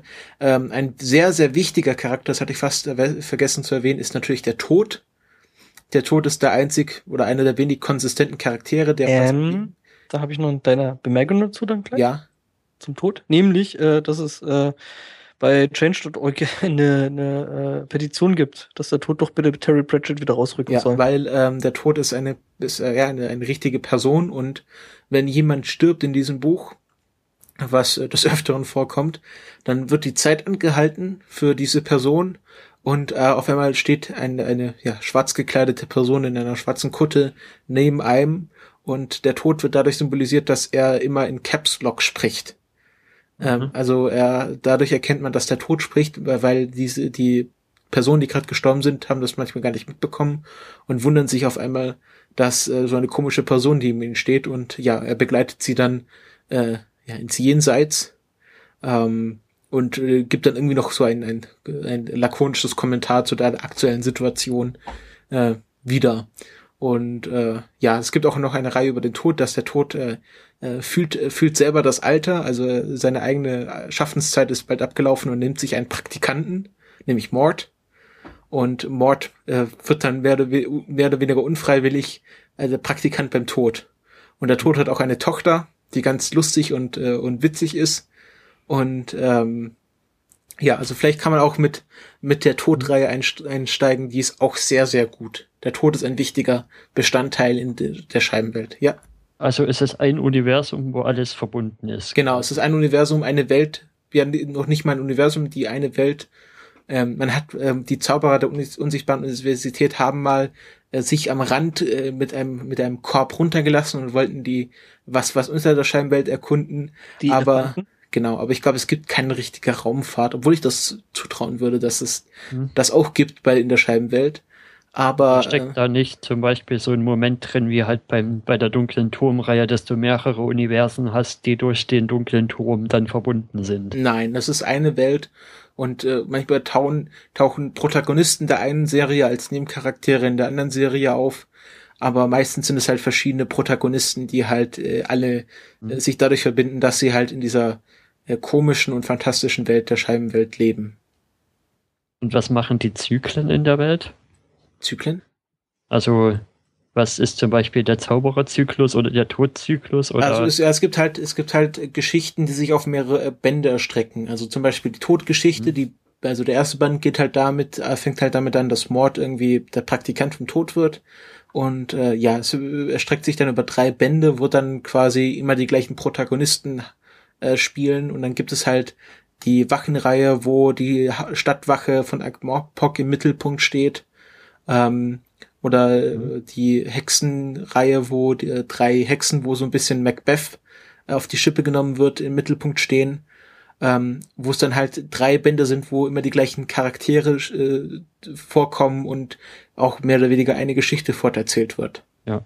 Welche Rolle hat zum Beispiel der Tod bei, bei Pratchett? Holt er alle ab oder ist es wie zum Beispiel bei diesem Buch, was mal die Spoiler Alerts vorgestellt haben, On a Pale Horse? Da ist es ja so, dass der Gott, dass der Tod quasi bloß Leute abholt, die bei denen es nicht von Anfang an klar ist, ob sie jetzt in den Himmel oder in die Hölle gehen, bei denen nein, nein. erst noch bestimmt werden muss, wohin sie müssen. Der, der, Tod holt alle ab, deswegen kann er ja die Zeit ab anhalten, um alle Leute okay. zu begleiten.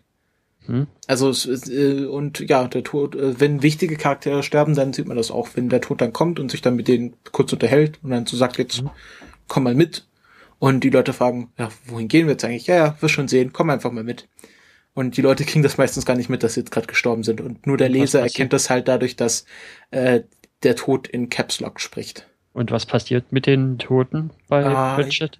Ich, ich wette, das haben die erklärt, also ist, aber ich weiß es, ich weiß es wirklich nicht. Äh, ich weiß, ich also ist nicht so ein Himmel-Hölle-Ding und von wegen, wie viel Karma man sich aufgeladen hat oder sowas mit ich dabei. Ich weiß es nicht. Da müsste ich nur, dazu bin, da habe ich zu wenig gelesen, um das zu wissen. Es wird wahrscheinlich irgendwo erklärt, wahrscheinlich in der Todreihe. Aber die mhm. habe ich leider nicht gelesen, nur so peripher. Es gibt auch eine Spoiler-Alert-Folge zu Terry Pratchett. Die kann man sich vielleicht okay. anhören. Da ist einer, der wesentlich mehr Ahnung hat. Und alle Leute, die sich gut mit Terry Pratchett auskennen, werden wahrscheinlich jetzt auch ziemlich so auf mich sein, weil ich wahrscheinlich sehr viel falsch erzählt habe. Beziehungsweise einfach so sein, dass wir eben Pratchett nicht wirklich kennen. Das äh, ja eigentlich schon zu unserem äh, ja, man muss es eigentlich aufholen. Zu ähm, unserem Horizont gehören sollte eigentlich. Ich sag mal, gehört eigentlich und ich sag so, äh, äh, Erik, wenn du sagst, du bist ein langsamer Leser, Hörbücher sind mhm. toll. Ja. Also vielleicht äh, viele, also manche Terry Pratchett Puristen werden sagen, nein, du darfst Terry Pratchett nicht als Hörbuch hören, weil er macht auch sehr viele äh, Anmerkungen, also so Fußnoten, und die können halt in einem Hörbuch nicht wiedergegeben werden oder nicht akkurat wiedergegeben werden. Ähm, aber wenn du, wenn du dir einfach jetzt sagst, ich will Terry Pratchett kennenlernen, so Hörbücher äh, sind mhm. toll. Kann man, kann man wirklich nur empfehlen. Generell ja. immer. Mhm. Ja, stimmt. Also Hörbücher ja. sind generell, also habe ich jetzt auch festgestellt, äh, ziemlich cool. Also ich habe gerade die Hyperion Cantos abgeschlossen. Äh, das sind äh, vier, was? Ja, vier Bände, äh, sech, über 6000 Seiten. Äh, als Hörbuch war, ja, war schon mhm. angenehm. Mhm. Hm. Also ja, mir ähm, geht's beim Lesen generell eher so wie bei Weden Stefan halt mit Serien irgendwie. Das, keine Zeit, keine Lust. Das keine Zeit und man kommt nicht voran so wirklich. Mhm. Also ich sag mal so, äh, Hörbücher kann ich noch relativ gut nebenher während der Arbeit äh, noch so ein bisschen mit weghören, das funktioniert. Aber jetzt zum Beispiel, äh, ja, Serien oder halt auch Bücher lesen. Ich habe auch noch diverse Bücher rumliegen, die ich eigentlich mal äh, noch lesen müsste. Ähm, ähm, ja, da fehlt mir dann meistens einfach wirklich die Zeit und die Ruhe, weil wenn ich irgendwie nach acht bis zehn Stunden aus dem Büro komme, äh, dann habe ich einfach nicht mehr irgendwie den Nerv, mich noch hinzusetzen und, und mir dann noch ein Buch zu schnappen und mich wirklich hinzusetzen. Also mir fehlt dann wirklich die Ruhe. Ja, aber es ist ähm, eigentlich gesund, vorm Schlafengehen noch was zu lesen. Ist es nicht gesund oder ist es gesund? Es ist gesund. Besser als Bildschirm anzuschauen. Okay. okay. Schläfst du schneller ein.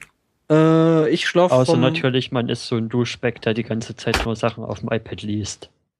Äh, ja. Wieso ist, dann man, wieso ist man dann Duschbeck?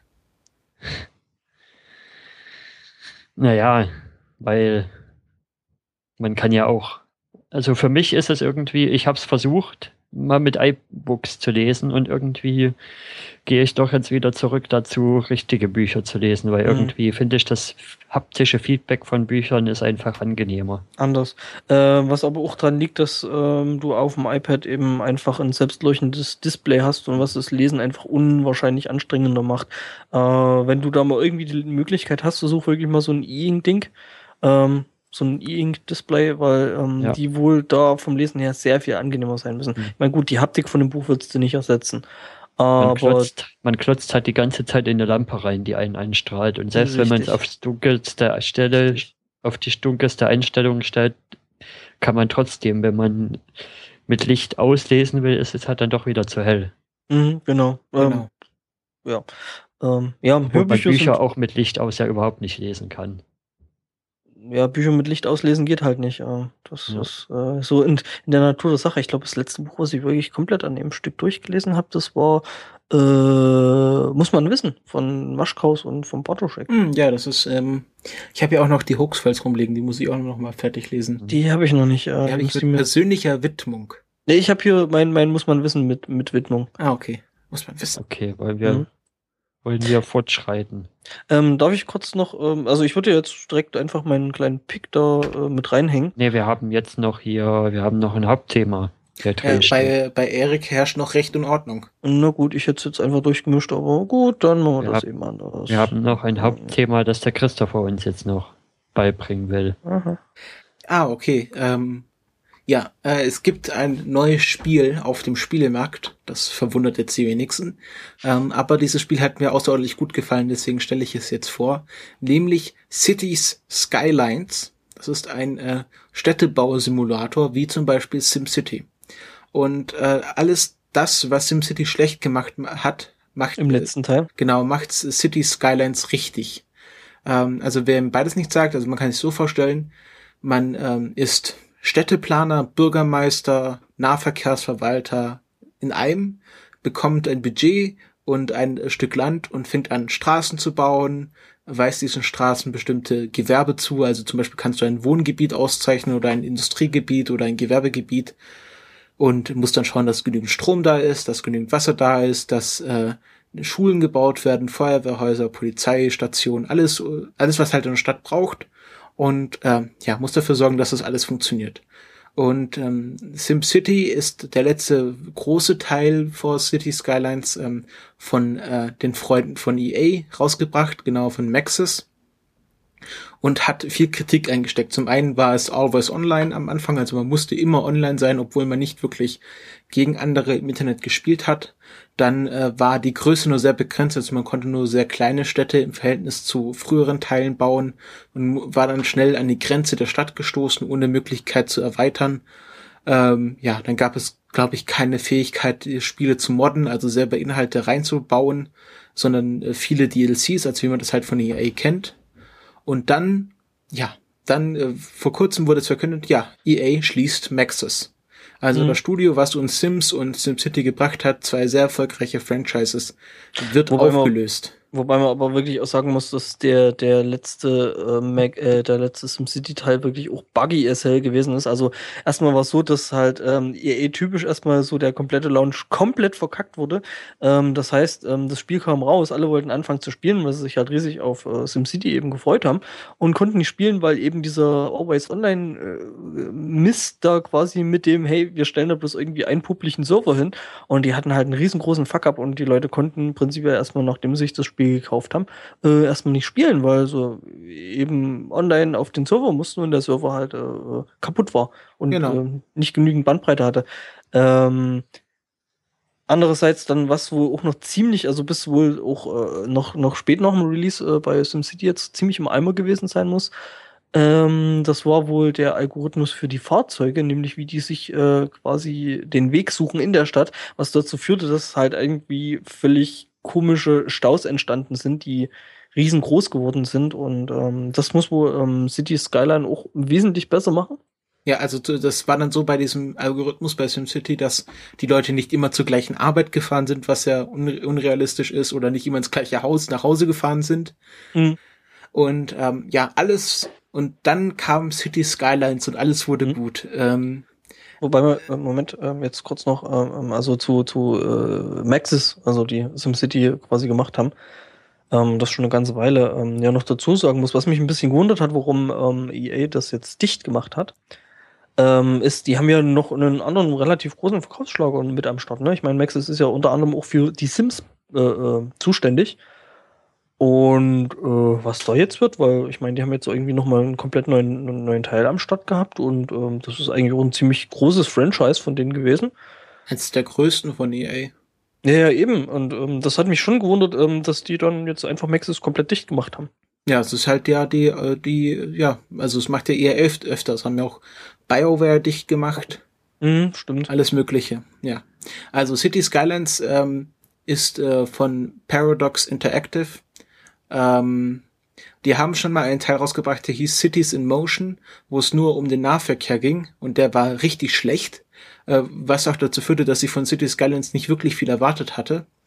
Und mhm. dann kamen halt auf Twitter die ersten Meinungen und sagen, ja, Cities Skylines ist irgendwie Spiel des Jahres, richtig geil. Und dann habe ich es mir auch mal geshoppt. Ähm, und es ist richtig gut. Also, was, was die. Was das aktuell? Äh, ich glaube 27 Euro. Ja, geht schon noch. Es geht. Also es ist nicht überteuer, also es ist kein, kein 50-Euro-Spiel. Aber mhm. man kommt, bekommt dafür schon einiges. Also zum einen äh, ist, gibt es die Möglichkeit, das äh, Anfangspanel zu erweitern. Also man startet mit so einer Parzelle, hat halt seinen Autobahnanschluss, ganz normal. Aber man hatte die Möglichkeit, diese Parzelle nochmal 25 Mal zu erweitern. Also es gibt 25 Quadrate, die man nach und nach, umso weiter man quasi Stufen aufsteigt, immer dazu kaufen kann was halt ermöglicht, richtig große St äh, Städte zu machen, also bis zu 80.000 äh, Bewohner und ähm, ja, das ist richtig geil. Gibt es, glaube ich, mittlerweile sogar schon Mods dagegen, ne? Also das heißt, ähm, dass du deine Stadt sogar noch weiter ausbauen kannst. Ja, also man, man kann irgendwie äh, von, vom Grundspiel her irgendwie nur 10 von diesen Parzellen kaufen und dann gibt's halt Mods, die, die ermöglichen, alle 25 zu kaufen. Und ähm, ja, schon angesprochen, das Modding ist noch richtig geil. Also da, wo EA DLCs raushauen würde, hat halt äh, äh, City Skylines ähm, Modding richtig tief in ihrem Spiel integriert. Also sie haben einen äh, von von Haus aus Assets Editor, also du kannst deine eigentlichen deine eigenen Objekte, also wie Parks oder Häuser oder so, mhm. äh, direkt im Spiel editieren, ohne irgendwelche noch zusätzlichen Programme runterzuladen und kannst sie dann direkt auf dem Steam Workshops Platz äh, zur Verfügung stellen. Also Steam hat ja das Modding auch schon integriert. Also es gibt diese Workshops für manche Spiele, wo man per per einem Klick, also ohne dass man irgendwelche Folders aufrufen muss, einfach per Klick äh, die Mods in dem Spiel integrieren kann. Und ähm, es gibt jetzt sogar einen ehemaligen Entwickler von Maxis, der angefangen hat, Mods für äh, City Skylines zu machen. Also der baut jetzt Häuser und, und irgendwelche Gewerbe, so irgendwie Tankstellen und sowas. Das ist richtig ja, cool. So, so cool. Ja. Und es gibt auch eine sehr, sehr aktive Reddit-Community. Das war die in der letzten Woche die am stärksten wachsende Reddit-Community, die von City Skylines mit äh, über, glaube ich, 80.000 Nutzern. Und ich habe, glaube ich, heute ein äh, seitenlanges Tutorial mir durchgelesen auf Imgur, wie man verhindert, dass Gridlock entsteht. Das ist nämlich eines der größten Probleme, mit dem man zu kämpfen hat. Deswegen wird es auch bei äh, Insider nicht City Skylines, sondern äh, Straßenkreuzungssimulator 2015 genannt.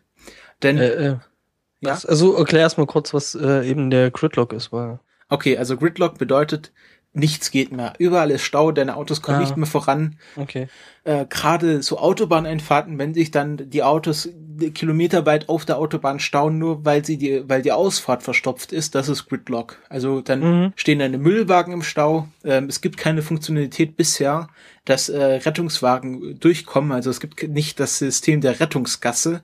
Also wie man es ja im normalen Straßenverkehr kennt, wenn äh, Krankenwagen Blaulicht kommt, fährt man rechts ran. Ich kann dir, ich kann, ich kann dir aus Erfahrung sagen, das funktioniert auch immer nicht, nicht, nicht immer so, so wie es eigentlich Also vielleicht sollte. ist es ja doch realistisch, das habe ich mir auch schon überlegt. Hm. Ähm, also da, dann hast du halt das Problem, dass dein Müll nicht abgeholt wird oder äh, die Polizei nicht durchkommt und das ist dann halt alles scheiße. Mhm. Und ja, das ist, da dreht sich halt das meiste darum, wie man besonders schöne Straßenkreuzungen baut. Ähm, das sind wir Deutschen anscheinend sehr weit vorne, weil ich habe schon mehrere Seiten mit deutschen Straßenkreuzungen gesehen, also Autobahnkreuzungen. ähm, ich habe auch schon neu, es gibt irgendwie ein Panvia-Konzept, ähm, das irgendwelche Preise aus Arabien gewonnen hat, also richtige Städteplanung, äh, wo dann ähm, äh, die Autobahn in vier einzelne, also muss ich so vorstellen, das ist wie so ein Strudel, nenne ich das. Äh, du fährst in einen großen Autobahnkreisverkehr. Jede der drei Spuren der Autobahn wird in eine einzelne Spur aufgeteilt. Und mhm. ähm, ja, wenn du sagst, du willst in drei Richtungen, dann ist jede Spur für eine Richtung. Und äh, so wird äh, verhindert, dass sich das auf der Autobahn staut, sondern dass immer die Autos in Bewegung bleiben. Das ist das Wichtigste. Dass es immer in mhm. Bewegung bleibt, dass es immer vorangeht und dass sich nichts irgendwo quasi statisch staut. Ja, das ist ja und ich habe jetzt schon mehrere Städte gebaut. Also es gibt auch ein, ähm, ja, also äh, City Skyline stellt von Haus aus ein paar Mods zur Verfügung. Einmal, dass du unendlich Geld hast, einmal, dass alle, ja, Belohnungen von Anfang an freigeschaltet sind. Und einmal, es gibt sogar einen Hard Mode und ähm, mein Problem ist halt immer, dass äh, ich immer Gridlock verursache, egal wie ich es versuche. Ähm, es gibt dann auch noch verschiedene öffentliche Nahverkehrssysteme, also du kannst Buslinien bauen, Zuglinien, U-Bahn-Linien, ähm, dann gibt es Häfen für Personen und Cargo und äh, Flughäfen. Und ähm, ja, also Leute, die sich damit richtig viel auseinandersetzen auf Reddit, die stellen dann ihre Konzepte vor und das ist wirklich beeindruckend. Die sagen, ja, ich habe das jetzt mit der Stoppuhr gestoppt, wie viele Autos pro Minute auf meine Kreuzung fahren und wenn man das so konzipiert, in welchem, dann geht es darum, in welchem Winkel man eine Autobahnausfahrt baut, damit die Autos nicht zu sehr runter äh, abbremsen müssen, damit sie keinen Stau verursachen.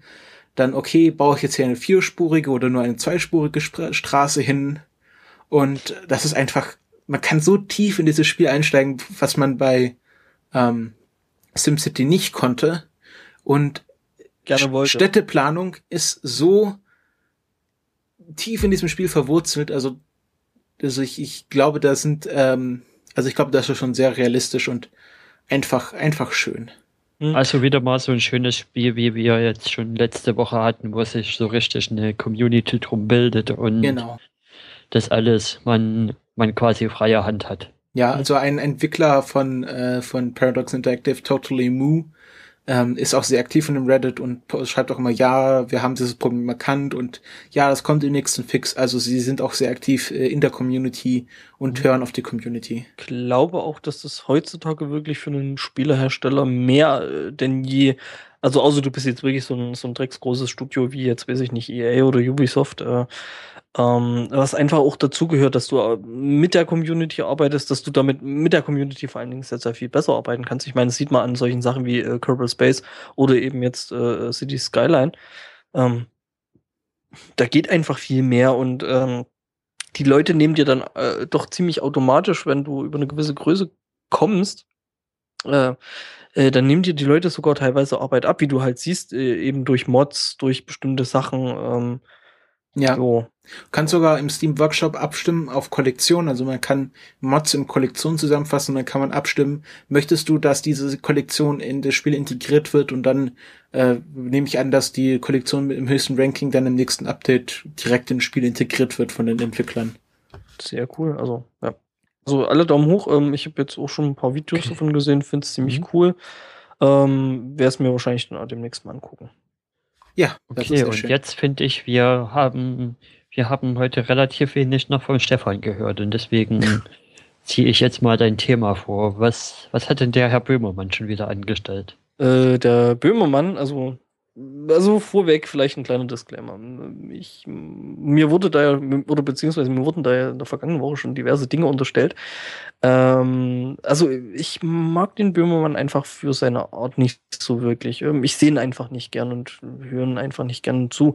Ähm, aber Hurra, endlich sieht's mal einer, endlich sieht's mal noch einer. Ja. Endlich stehe ich mal nicht mehr allein auf meinem Posten. Ja, weiß ich nicht. Also, wie gesagt, ich, ich finde ihn jetzt nicht so richtig toll. Ähm, kann man drüber denken, was man will. Ähm, es ist halt einfach, denke ich, eine Geschmackssache bei mir. Ähm, jedenfalls aber, äh, ich muss sagen, also wirklich Tipp to the Head. Ähm, der Böhmermann, der hat jetzt in der vergangenen Woche wirklich einen, einen Medienstand abgezogen, der, den ich sonst eigentlich in, in der Weite und in der Art und Weise eigentlich bloß vom, vom Postillon kennt.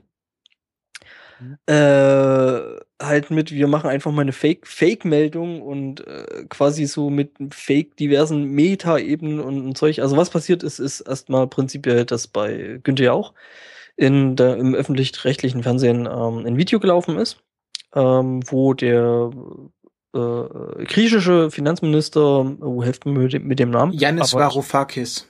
Dankeschön. ich glaube, da brauchen wir jetzt mal kurz ein bisschen politischen Background. Das, das müssen ja, wir gut. jetzt, glaube ich, mal ein bisschen, ein Stückchen weiter zumindest aufrollen.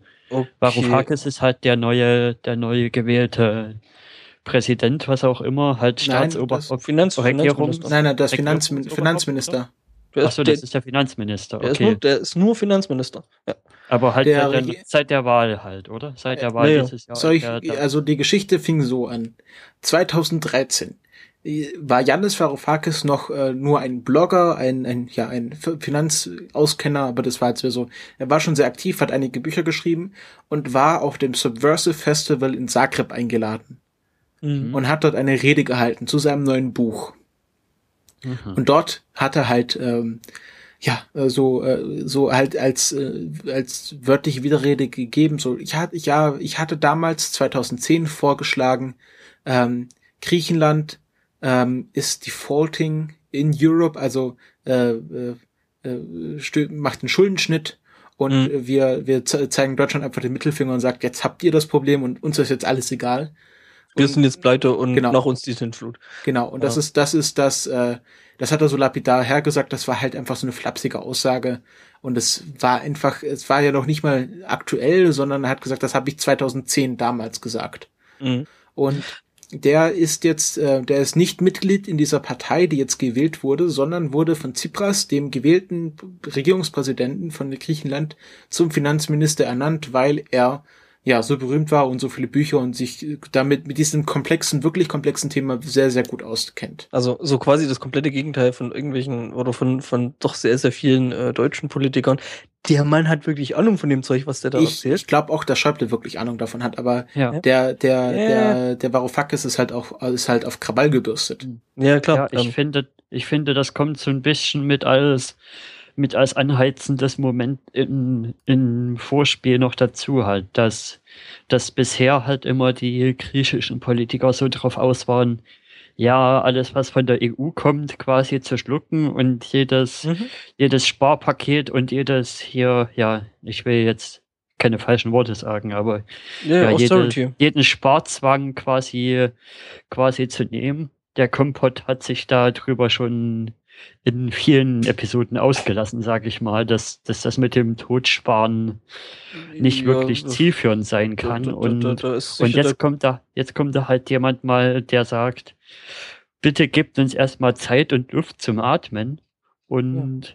Dann wir müssen, können wir ja, uns auch mal was ausdenken, was, richtig. was, was unsere Wirtschaft vielleicht hilft. Und dieses Totsparen, das bringt uns halt nicht wirklich ja. was. Ich sag mal so, das, das, das sagt ja wahrscheinlich so ziemlich jeder, der sich so ein ganz kleines bisschen mit äh, Wirtschaft auskennt, dass mhm. du eine, eine Wirtschaft eben auch kaputt sparen kannst. Und äh, wenn eben genau das gemacht wird, was sowohl die EU und die EZB und der ganze Scheiß, was da alles dran hängt, wo wir dann vorhaben, ähm, dann ist das Land, dann hat das Land vielleicht irgendwann dann in, in, in, in oder hätte vielleicht das Land in, in zwei Jahren oder in drei Jahren vielleicht die Schulden abbezahlt, aber dann ist das Land trotzdem am Ende und dann sind sie trotzdem pleite. Und ja. das bringt, das bringt dem Land ja nichts. Und ich meine, ähm, dass der sich jetzt hinstellt und sagt, ja, ich würde jetzt auch ganz gerne mal gucken, äh, dass wir hier vielleicht für dieses Land, äh, von dem ich jetzt äh, Finanzminister bin, irgendwas äh, Nachhaltiges und was Sinnvolles machen und dann eine wirklich sinnvolle Lösung finden und nicht nur eine kurzfristige, äh, finde ich völlig äh, ja. Ja, also finde ich ja völlig in Ordnung und das ist ja auch richtig. Und ich meine, was, was bringt's denn, wenn, wenn, wenn, wenn Griechenland jetzt irgendwie weiter in der EU bleibt, zwar irgendwo ein bisschen was von seinen Schulden abbezahlt hat und dann ja. trotzdem pleite sind? Ich meine, im Endeffekt muss dann trotzdem oder wird dann trotzdem die EU wieder zahlen müssen. Und äh, ja, dann macht doch wenigstens eine sinnvolle und nachhaltige Lösung und ja. Ja. Ja, ja gut. mich stört auch diese Milchmädchenrechnerei jetzt immer ja. hier von wegen, es auf einer privatwirtschaftlichen Ebene funktioniert, dass wenn man, wenn man Schulden hat, dass man möglichst nicht noch mehr Geld ausgeben sollte, ist das ja auf einer Staatsebene was ganz anderes. Weil ja, natürlich. Wirtschaft, da muss man ja schon rein investieren, dass da wieder was angekurbelt werden kann. Ja, schon. Und, und genau das ist das, was und, eben der griechische Staat jetzt machen müsste. Und äh, die, die, haben ja, also es ist schlimmer, glaube ich, oder das, das, das bei krasse bei Griechenland ist ja, äh, dass die nicht viel haben. Die haben nicht wirklich viel irgendwie Industrie oder Infrastruktur oder sonst irgendwas. Das ist hm. ja das Problem.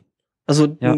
die haben außer den Menschen, die da leben und die vielleicht irgendwie teilweise ein bisschen was machen, haben die da nichts. Das ist äh, zum ja. Beispiel irgendwie mit Deutschland oder sowas überhaupt nicht zu vergleichen.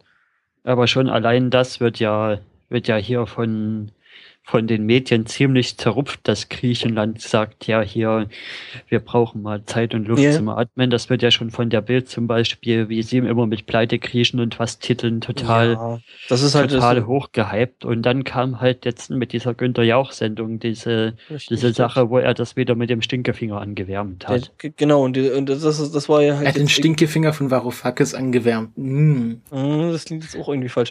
Äh, äh, nee, aber das war jetzt so quasi der, der, der, der heimliche Höhe Höhepunkt in der ganzen, äh, ja, ach, hier sind alle so, so, äh, wie hast du es heute in, in, in Twitter genannt? Äh, das fand ich irgendwie doch ziemlich treffend, äh, diese, diese, diese ja. Betroffenheit oder, nee, der Erik.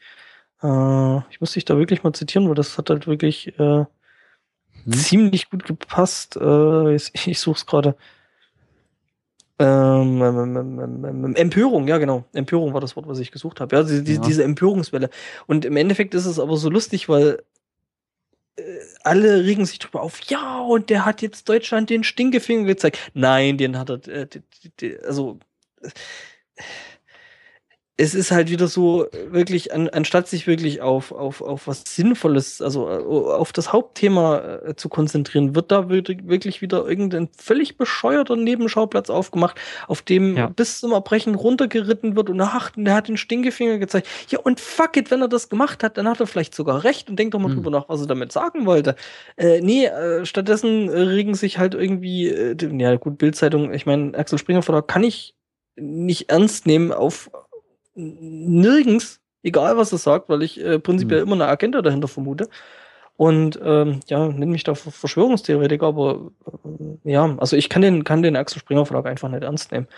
Ähm, und ja, und dann ja, Lügen kriechen und bla und jetzt eben das mit dem Stinkefinger und das wurde jetzt bei Günther ja auch im, im öffentlich-rechtlich noch so, so wirklich richtig fies breit getreten. Und jetzt hat sich eben Böhmermann hingestellt und hat gesagt, äh, Entschuldigung, wir haben das Video gefaked. Ja. Mhm. Wo, also was halt zur Vorgeschichte noch gehört hat, äh, äh dass äh, der, der v, wie heißt der Faror? Varoufakis. Varoufakis, ja. Ich sollte mir den Namen. Was interessant zu wissen ist, Janis schreibt man mit G. Mhm. Was? Ja, das griechische G spricht man wie ein J aus. Aha. Deswegen heißt es auch Gyros und nicht Gyros. Aber das ist nur so nebenher ein bisschen neugriechisch. Oh, the more you know. Ähm, ja, und äh, also ähm, der hat halt gemeint, direkt in der Sendung noch, weil er da, glaube ich, auch zum Interview mit drin gewesen ist, meine so, äh, nee, ist so nicht passiert und habe ich nicht gemacht und bla. Und jetzt hat sich mhm. Böhmermann hingestellt und hat gesagt, ja, das Video haben wir gefaked. Hat da ja. wohl noch ein bisschen äh, Pomborium drum gemacht. ja, der gesagt, Witz ja. war, er hat. Und dann noch mal Twitter, der Christopher, da fand ich den Artikel, den du heute früh verlinkt hast, das fand der war ich, sehr, sehr gut. Das fand ich sehr treffend.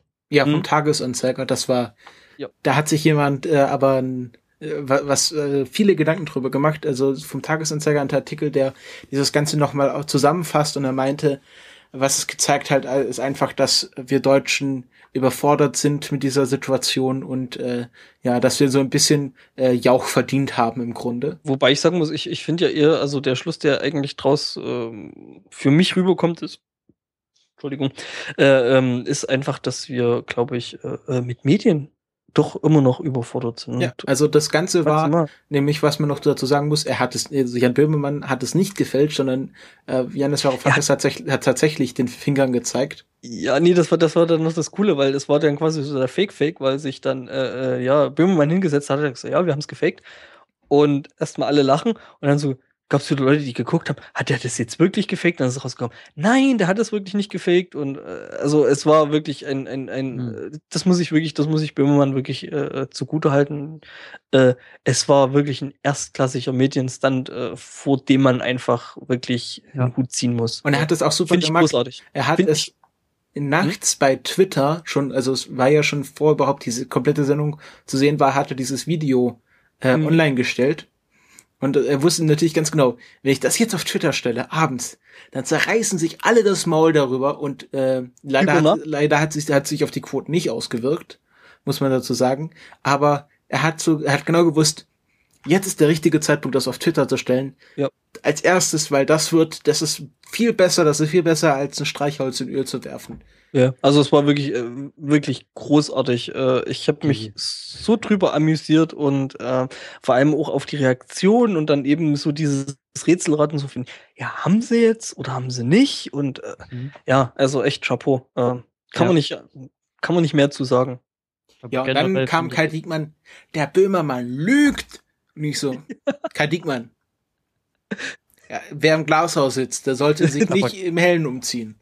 Aber generell finde ich, aufgrund von dieser gesellschaftspolitischen Komponente, die dabei mitschwingt, würde das Thema wahrscheinlich auch gut zum, zum SMC passen, weil ich bin halt der Meinung, dass das wird ja in dem, in dem Artikel schon schön auseinandergenommen, dass die Menge nee, finde, halt, dass die Menge halt sich, sich schwer auf, auf so komplexe Themen Themen interessieren lassen kann, wie ja. zum Beispiel halt, wenn du, wenn man mal wirklich hingehen würde und erklären würde, wie denn die, äh, die wirtschaftspolitische Lage in Griechenland ist und, und was denn der neue Kurs von Varoufakis, warum der denn besser sein kann oder was er denn für Veränderungen bringen kann im Gegensatz zur alten Politik und sowas halt oder das wäre auch das wäre zu sagen, warum die EU-Linie vielleicht nicht gerade die beste ist, aber stattdessen das wäre, das wäre wird halt, wird nee. das halt auf wird das halt auf den best, ersten besten Empörer runtergedampft und oh, Stinkefinger, das geht ja gar nicht und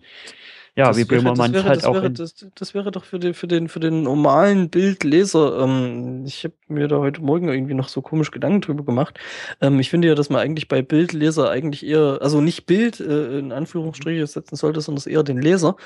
Ähm, weil ich nicht glaube, dass die Leute die, die Zeitung wirklich, also dass die das wirklich lesen, kann ich nicht wirklich glauben. Ja. Ähm, nee, aber äh, das ist halt, die, die Zusammenhänge sind einfach mal in, in, in so einer Dimension viel zu komplex, um die in so einer hm. Publikation wieder, wie, wie zum Beispiel der Bildzeitung. Selbst in der Welt wäre, selbst für die Welt wäre, wäre, äh, das ist der, der ganze Sachverhalt einfach viel zu komplex und ja klar, aber gut, die, die Welt, die Welt, Welt ist zu reduzieren und dann ja, noch eben, die ARD. Ja, natürlich. Das, das ist also das, das wirklich eigentlich Schlimme daran ist eben, dass das dass, dass wieder mal Jauch da gestanden hat und so eine Scheiße aufgenommen hat und, und wieder mal Krütze gebaut hat und wieder mhm. mal äh, äh, wirklich halb gar einen Scheißdreck ja. von sich gegeben hat. Das finde ich äh, daran eigentlich das Aller, Allerschlimmste. Mhm.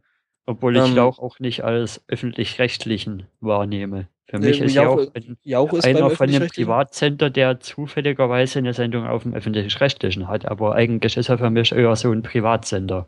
Ja, schon, weil er halt einfach früher von RTL gekommen ist, aber er ist ja auch noch bei RTL, er macht ja noch Wer wird Millionär und alles und ja, ja schon, Schalk und das alles. Habt ihr das mitbekommen? Was?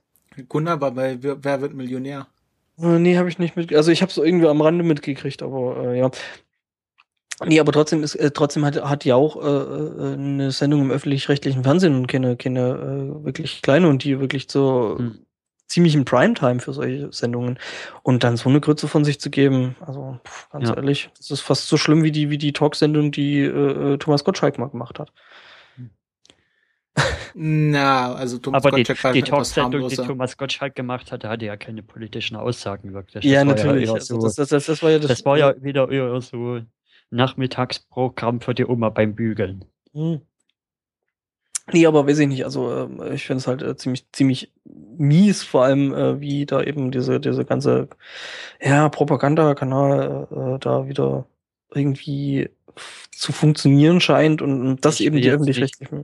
Also Propagandakanal ist mir ein bisschen zu truthery gerade. Das so ja, eben, das ist, das, das ist genau das, das ist genau das Problem, was ich damit habe, während ich diese Gedankengänge hier quasi noch live spinne. Ähm, ja, klar, Propaganda was, was klingt halt als, als Problem sehe, ist halt, dass, dass man, dass man mit einfachen reißerischen Artikeln hier mehr, mehr Fische quasi an Land ziehen kann, als mit, mit elaborierten, durchdachten Themen. Ja, die versteht aber und, niemand. Also, beziehungsweise sich, die, solche polemischen, solche polemischen Sachen halt ja, das auch das, besser verkaufen.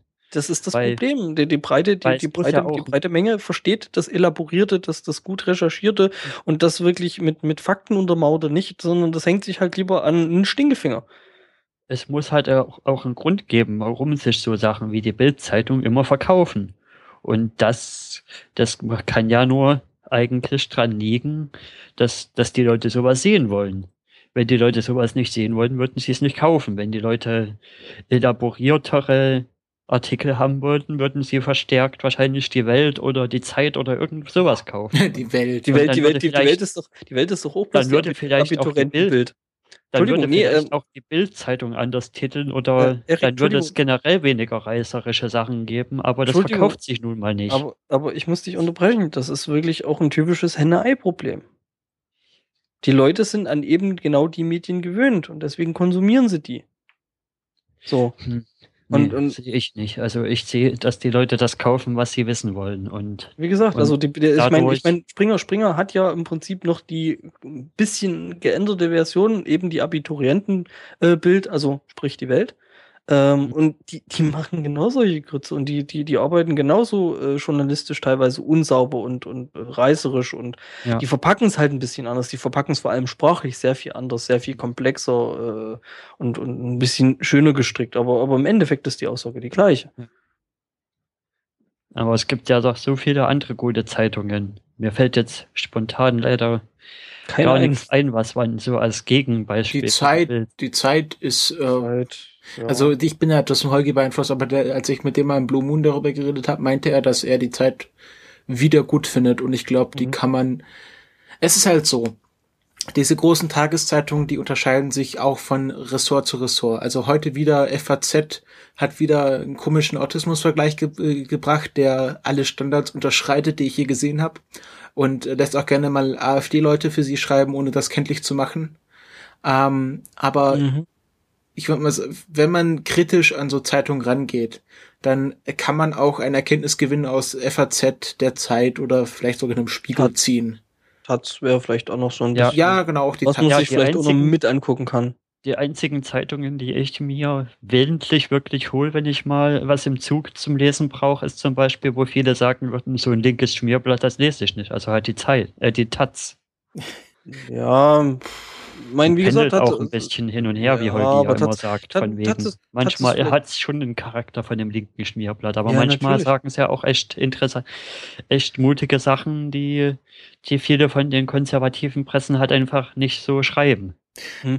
Man muss halt, also ich gehe ja immer verstärkter nach Autoren vor. Also gerade die Friederike Haupt bei der FAS. Also was ich sagen würde, zum Beispiel die FAS ist sehr gut. Also als Wochenzeitung. Die lese ich mhm. immer sehr, sehr gerne bei meinen Eltern, die sie abonniert haben. Ähm, ich muss aber sagen, weil du sagst, äh, äh, du, du liest verstärkter nach ähm, Autoren. Ähm, da hat eben nicht jeder Zeit zu oder, oder nicht, nicht die, die Lust oder die Energie dazu, ähm, sich wirklich auszugucken, hey, das hat jetzt der der Autor geschrieben, ähm, da gucke ich mal rein, weil das ist bestimmt gut. Ja. ja ne? also, deswegen sind ja solche journalistischen Standards äh, äh, ja vorhanden und da, an die sich eigentlich jeder Journalist halten sollte. Ähm, ja.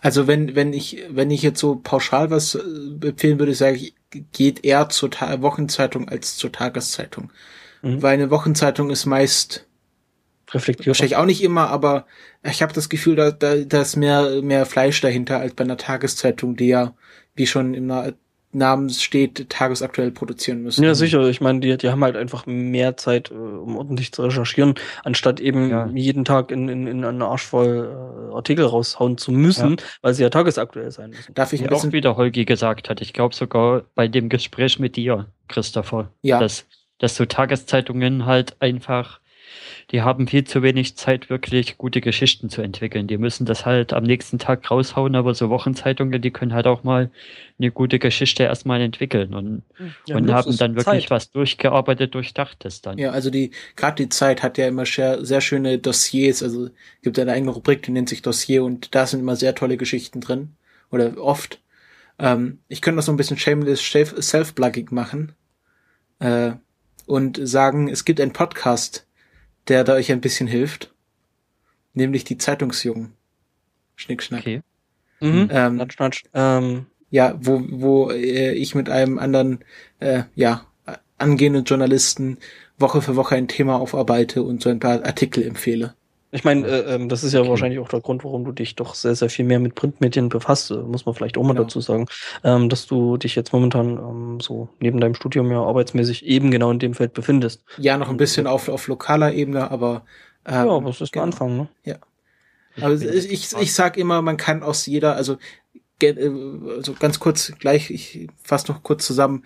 Ähm, ja wenn man kritisch an, an all, also wenn man jeder Quelle grundsätzlich kritisch gegenübersteht, was man ja machen sollte, dann ist es eigentlich egal, welche Zeitung man liest, weil dann zieht man aus jedem was. Und auch wenn man nur daraus zieht, dass man dem Autor widerspricht, dann hat man auch schon Erkenntnis gezogen. Denn ähm, es geht nicht mhm. darum, dass einem die Meinung präsentiert wird, sondern dass man sie selber mit sich selber oder auf Twitter diskutiert. Und nur durch die, eine Diskussion kann ein Erkenntnisgewinn äh, stehen. Und mhm. egal wie der Autor jetzt spricht, wenn äh, du eine Diskussion drüber führen kannst, dann hast du einen Erkenntnisgewinn. Und von dem her ist es im Grunde egal, welche Zeitung du liest. Richtig. Du hast zumindestens, äh, äh, äh, du, du, du, du bekommst halt keine Meinung, sondern du bildest dir eine. Und das ist halt der Unterschied dazu. Und das ist halt auch der, der Unterschied zu eben Blättern, wie ähm, der Springer Verlag doch ziemlich häufig raushaut, ja. äh, wo du halt wirklich eine Meinung präsentiert bekommst als die einzig mögliche und alternativlose Wahrheit. Ja. ja? Also das, das ist halt wirklich, und, und das ist eben das, was, was fehlt, das ist eben dieser Erkenntnisgewinn und ähm, ja. Das war jetzt aber ein ganz schönes Runterzieher-Thema. Und wenn mhm. ich auf die oh. Zeit gucke, also eigentlich wollte ich jetzt nicht so auf, auf so einem Runterzieher-Thema enden. Deswegen können wir noch mhm. kurz, noch kurz was mit einem lustigeren Abbeat besprechen. Aber wir haben ja noch, so, so wie ich das sehe, noch einige Picks vor uns liegen, so kurze, mhm. kurze, knackige Picks. Ähm, mhm. Nee, ich würde lieber sagen, wir, wir reden über das Spiel noch. Ja, meine ich ja, das ist für mich ein kurzer... elaborierter und, und schmeißen dafür andere Sachen noch weg. Ja, ich mhm. will noch ganz kurz äh, über zwei Podcasts reden, aber das ist ganz schnell, aber dann rede ich jetzt kurz über Code Crawl. Mhm. Crawl. Ähm, das ist ein Spiel für iOS, was man äh, am besten als Solitär 2.0 beschreiben könnte.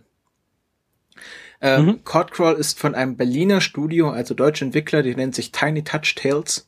Äh, und was mhm. besonders interessant ist, der Zeichner, wie heißt er? Max irgendwas. Ich, ich weiß nur, dass er Max heißt. Ähm, ist auch der Haus- und Hofzeichner vom Insert Moin Podcast. Und dort habe ich auch das erste Mal von diesem Spiel gehört. Und das Spiel geht so, also das Szenario ist, du sitzt in einer Kneipe und vor dir sitzt ein großer Stier und der hat einen Kartenstapel und ähm, er teilt dir dann Karten aus. Und es gibt verschiedene ja. Versionen von Karten, ähm, nämlich du hast, was? Du hast halt ein Deck von einer bestimmten Anzahl von Karten und da sind halt verschiedene Karten drin mit Monstern, die einen bestimmten Wert haben von zwei bis zehn, was dann halt der Angriffswert der, der Monster ist. Du hast dann noch Schwerter und Schilde und Getränke und Potions drin, die du nehmen kannst, um dich zu verstärken. Also Potions füllen deine Leben wieder auf. Mit Schwertern kannst du halt angreifen, mit Schilden kannst du halt den, den Damage erstmal verringern, der von Monstern kommt. Und, und dann hast du noch fünf spezielle Karten, die du dir, die du dir dazu modden kannst. Genau, quasi. also es gibt ähm, fünf Karten am Anfang und umso mehr Spiele du gewinnst oder umso mehr Gold du verdienst. Also es gibt auch, du kannst ähm, Karten verkaufen dann bekommst du Gold und gegen dieses Geld, Gold kannst du dir auch noch Sonderkarten kaufen. Und es fängt so an, du hast eine Charakterkarte, also das bist du, da stehen dann Lebenspunkte drauf und dann werden erstmal vier Karten ausgeteilt und aus diesen Karten ziehst du dir dann zum Beispiel ein Schwert, ein Schild äh, in deine linke und rechte Hand und dann kannst du dir noch eine Potion in deinen Rucksack legen. Dann ist dein Inventar voll und dann kannst du zum Beispiel mit dem Schwert ein Monster angreifen. Ja, und, und vielleicht nochmal, um die Spielmechanik etwas klarer zu kriegen. Du hast halt keine Hände, du hast nur das Spielbrett. Also es sind halt quasi, genau. quasi acht, acht Felder, vier Felder vor dir, wo halt, wo halt diverses Zeug liegen kann. Und dann hast du unten vier Felder, du hast deinen Charakter quasi. Links daneben hast du die linke Hand, wo du ein Item drauf platzieren kannst. Die rechte Hand, da kannst du auch ein Item drauf platzieren und du hast noch einen Rucksack, wo du was, wo du ein Item noch drin safen kannst. Genau. Und, und mehr ist, hast du nicht. Ja, und das ist auch völlig ohne Zeitlimit und ähm, ja, also wie Solitär, du die äh, Monster greifen nicht aktiv dran an, sondern du entscheidest, welches Monster du jetzt sagen wir zum Beispiel auf deinen Charakter ziehst, ähm, denn wenn du weder Schild noch Schwert hast, musst du das Monster auf deinen Charakter ziehen, das zieht dir dann die entsprechenden Lebenspunkte ab, aber wenn du genug hast, dann äh, greift es mhm. halt an und verschwindet. Und ja. du bekommst erst neue Karten, wenn mindestens drei von den vier Karten verbraucht sind.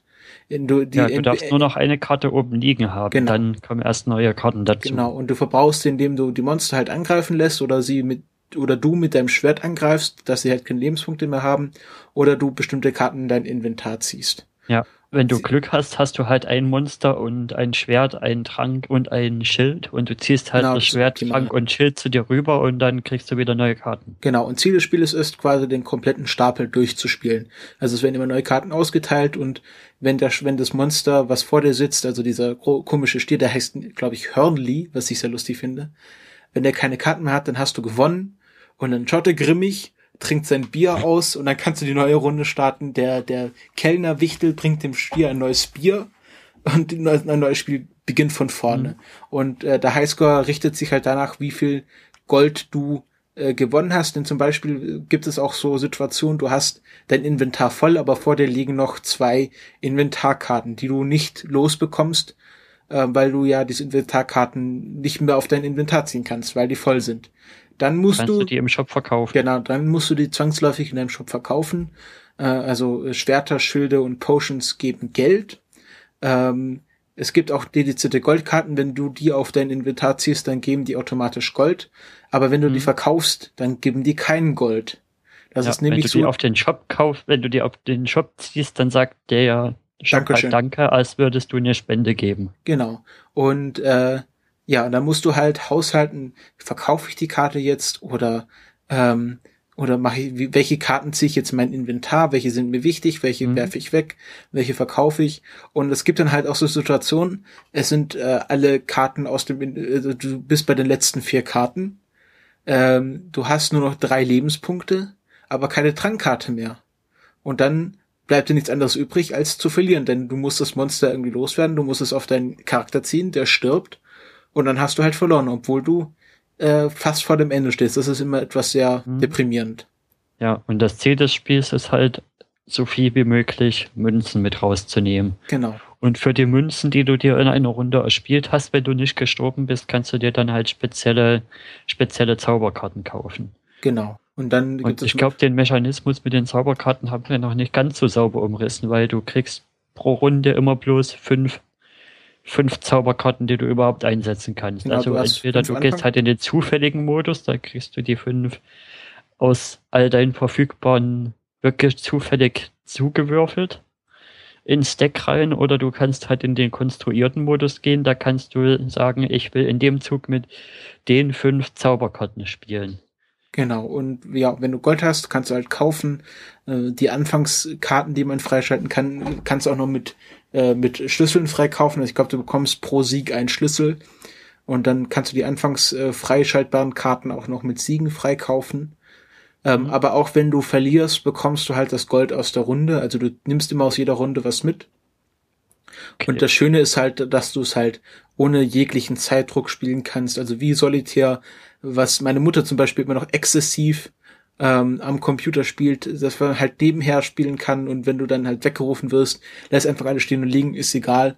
Und ja, das ist halt einfach so ein ganz, ganz typisches Bushaltestellenspiel, äh, was man schön ja. auf dem auf dem iPad oder auf dem iPhone spielen kann. Und oh, ja, in der Bahn so auf dem Arbeitsweg. Genau. Und es ja. sieht auch noch und sehr schön aus.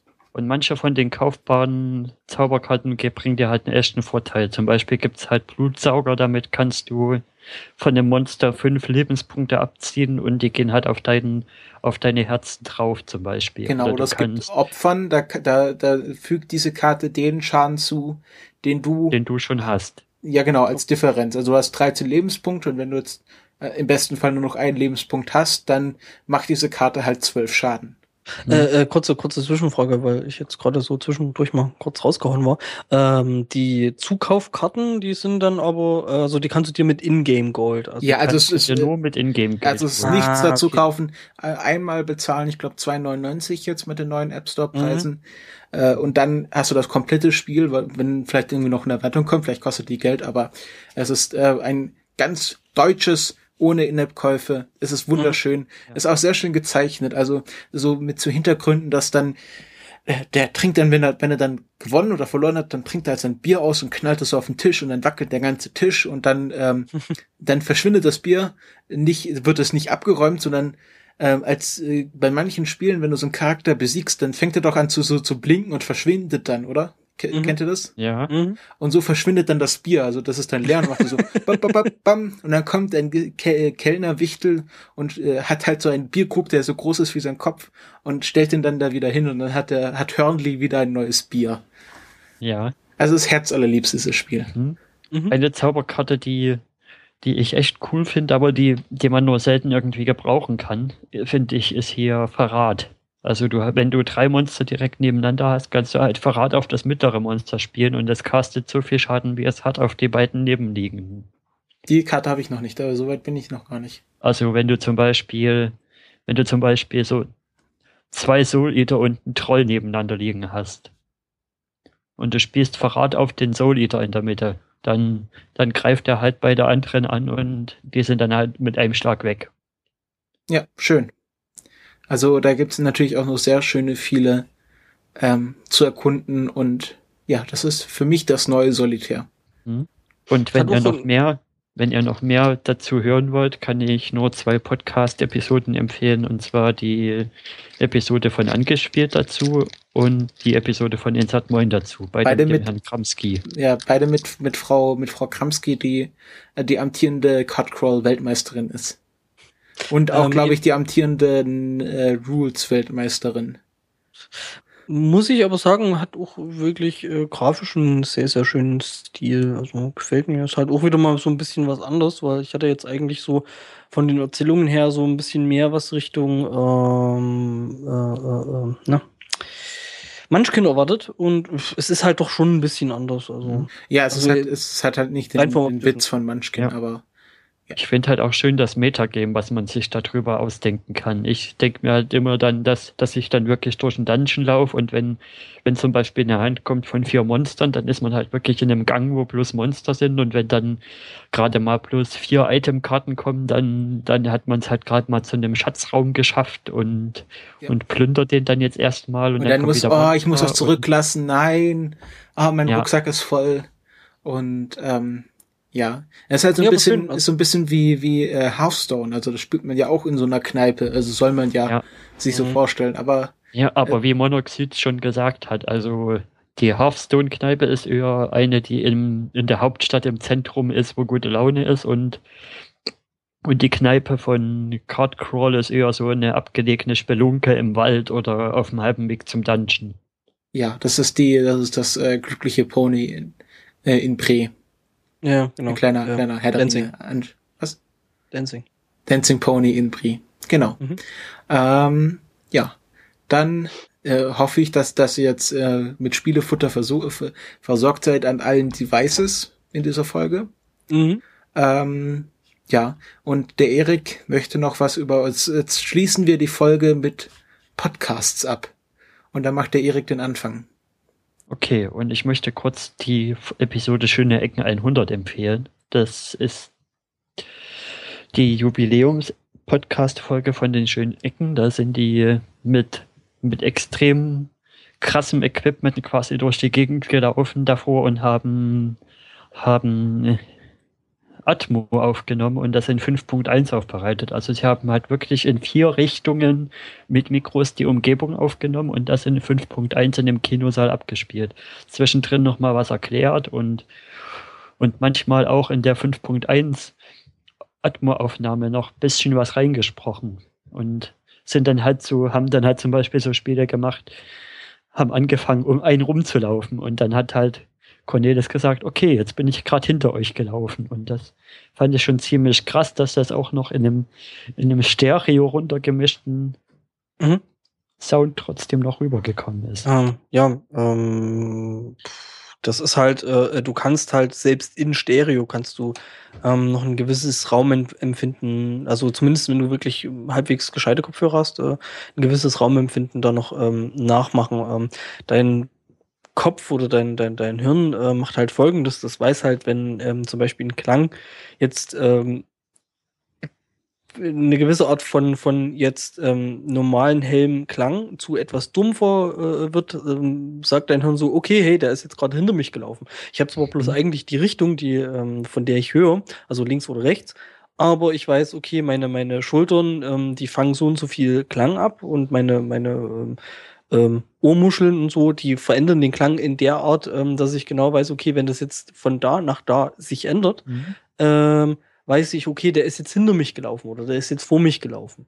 Ja. Ähm, das ist halt sowas, was dein Hirn einfach macht. Das nennt sich, äh, glaube ich, Psychoakustik und äh, funktioniert erstaunlich gut und das kann man eben auch mit solchen Abmischungen doch relativ gut nachempfinden. Ja. Ähm, weswegen das Wohl. dann eben auch in, in, in 2.1 oder in, in also ich glaube, noch besser kann man halt den Effekt dann wirklich abbilden, wenn man dann einen Kunstkopf hat mit mit abgegossenen Ohren, wo dann die Mikros drin stecken. Aber dafür braucht man dann halt echt gute mm. Kopfhörer, um das auch wirklich wieder entsprechend zu hören. Ja, aber dann hast du ja wirklich nochmal einen sehr viel größeren Mehraufwand. Und ich glaube, das kannst ja. du mittlerweile relativ gut äh, in, in, in Algorithmen abgießen. Also du brauchst ja. jetzt nicht mehr unbedingt den, den, den Kopf mit den Mikros drin. Ähm, ich kann zum Thema Kunst, Kopf und Ohr nur das CAE zum Thema Ohr empfehlen. Mhm, ja. Und halt diese Episode Schöne Ecken, hört euch das an. Das ist, das ist echt Audioporn. Ja. Ähm, dann habe ich auch noch zwei, äh, ja, lustige Podcasts, um jetzt auf einer äh, lustigen Note zu enden. Das eine ist The Worst Idea of All Time. Das ist ein englischer Podcast und das sind zwei Jungs, die sich zur Aufgabe gesetzt haben, Grown Ups 2, also äh, Kindsköpfe 2, ein Adam Sandler Film, was wahrscheinlich schon alles sagt, hm. 50 Mal anzuschauen.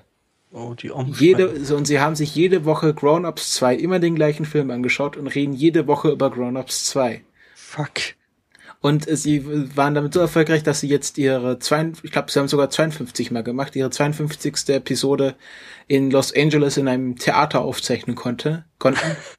Und ja, das ist halt einfach The Grown Ups 2 ein ultra schlechter Film. So wirklich richtig, richtig, also noch nicht mal trashig schlecht, sondern einfach nur schlecht, schlecht. Hm. Und äh, ja, das ist, äh, wie schon der Titel hm. sagt, The Worst Idea of All Time. Und ja, sie haben, sie hatten The Second Worst Idea of All Time. Es wird eine zweite Staffel geben, wo sie sich 52 mal Sex in the City 2 den Film oh, anschauen oh, werden. Fuck. Und ähm, das ist einfach, fand ich so skurril ja. die Idee, äh, habe ich beim Deutschlandfunk gehört. Mhm. Und äh, ja, wollte ich einfach mal auch euch dran teilhaben lassen. Ja, ähm, obwohl ich mir vorstellen könnte, dass das nach fünfmal Schauen sich doch, doch schon der Film ziemlich erschöpft hatte, oder? Und man dann. Ich glaube, der Film hat, sie, hat sich schon nach fünf Minuten erschöpft. Nichts ja. mehr Neues entdeckt, was man beim ersten oder zweiten oder dritten Schauen nicht entdeckt hat. Aber ich habe ich hab noch nicht, äh, ich habe ich hab's noch nicht angehört, aber äh, ich mhm. nehme einfach an, äh, dass sie wahrscheinlich auch sehr viel abschweifen werden. Und äh, ja, die Titel haben da auch immer so komische Namen wie äh, ja eine eine eine äh, erratische Review von Grown Ups 2 oder eine eine fantastische Review von Grown Ups 2 oder äh, eine, eine, keine Ahnung, eine kommunistische Review. Also sie versuchen auch jeden Aspekt dieses Filmes äh, rauszukitzeln. Mhm, rauszusaugen. Ähm, ich, also ich finde die Idee prinzipiell auch erstmal relativ äh, gut. Ähm, ich guck gerade, weil du gesagt hast, ähm, Adam Sandler, weil da kommt jetzt demnächst auch wieder hier äh, äh, äh, ein neuer Film, wo ich halt auch so gedacht habe, hey, fuck ja, geil, die Idee ist eigentlich richtig gut. Ähm, und dann habe ich gesehen, wer mitspielt und dann habe ich mir so gedacht, so, nee. Aber ohne da jetzt noch ein großes Fass aufzumachen, ich fand den Trailer von Pixels, so heißt der Film nämlich, mhm, genau. äh, nicht so schlecht, wie alle Ja, ich finde, das ist, das ist ja das, ich finde den Trailer wirklich richtig gut und richtig nett, aber wenn ich dann sehe, eben wer mitspielt, eben das Adam Sandler und ähm, wie heißt er aus äh, Duck and Carry, ähm, Kevin James, ähm, Moment, da, das, folgender das, das, Vorschlag dass die da. Wollen wir die, wollen wir die Pixels-Diskussion auf die nächste Episode verschieben? Ich glaube, die verschieben wir, wenn wir, ja, genau, dann machen wir nächste Woche eine Trailer-Show, äh, nächstes Mal eine Trailer-Show mit Gut, dann machen Pixels. Wir das. Um, dann haben wir das so schon mal angeteasert und machen das dann nächste Woche. Äh, äh nächste Sendung, nicht nächste Woche, hm. äh, also in zwei Wochen quasi. Und, und ich ja. glaube, wir wollen ja auch das nächste Mal, das ist dann der, die erste Episode im neuen Monat, können wir ja auch mit den, mit den Klassikern quasi anfangen. Ja. Oh ja. Ganz kurz, ich möchte auch einen anderen Podcast pluggen, den ich gestern Abend entdeckt habe, aber den ich so toll fand. Ähm, Hit Miss Germany hat, hat ist ja ist ja im, in der verlängerten Winterpause nach Wegzug von den beiden Podcastern. Und ich habe jetzt mein Methadon gefunden, nämlich die Leso-Stunde, beziehungsweise ESO-Stunde mit L in Klammern. Das ist von äh, Claudia von Utopia, einer Pharmakologin, und äh, Cornelius, wie heißt er? Cornelius äh, Cortus, der den Blood and Aces Blog äh, bei den Science Blogs Claudia? macht. Nein, nicht die, die Claudia. Nein, nicht die Utopia, Claudia. nicht Claudia? Nee, die heißt doch nicht Claudia, das ist doch. Wie heißt denn die? Die heißt Claudia, glaub mir das, Erik. Ich, das, du meinst noch ne, du meinst doch jetzt die Ed Hore, oder? Nein, ich meine die Cla Ed Claudia von Utopia. Sekunde. Nein, die heißt nicht Claudia. Wieso du meinst heißt die vom die meinst, du meinst die vom hier Utopia Podcast mit dem vom Spoiler Alert. Sekunde. Claudia von Utopia. Ach so, du meinst jetzt nicht vom Utopia Podcast, oder? Nein. Claudia von Utopia. At Claudia unterstrich Utopia. Ihr Blog heißt Cloud Farming. Ach, die heißt Claudia von Utopia. Okay. ich weiß nicht, ob sie wirklich Claudia von Utopia heißt, aber sie heißt auf Twitter so.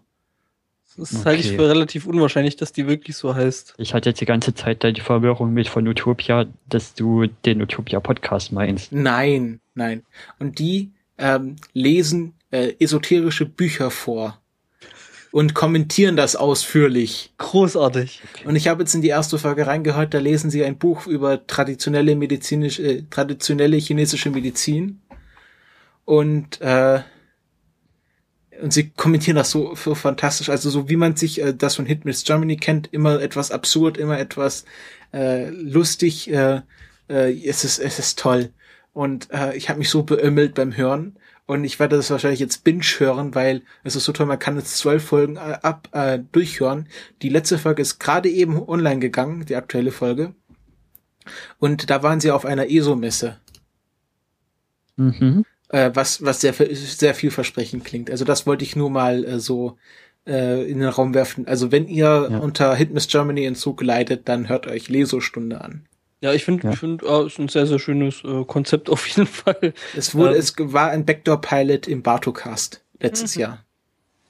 Ich hätte mal noch einen kurzen Aufruf dann, wenn mhm. wir das mit den, mit den hier, mit den Klassikern machen wollen ab nächstes mhm. Mal einfach mal jetzt schon in die Hausmeisterei quasi hinübergleitend, ja. mhm. doch mal Kommentare Nein. zu hinterlassen, mit welchem Klassikerfilm wir denn an, einsteigen können. Beziehungsweise uns einfach, einfach ja, Du musst erst mal erklären, was wir machen wollen. Das wissen die Leute ja noch gar nicht. Ja, stimmt. Das haben wir ja noch nicht mal also angeteasert.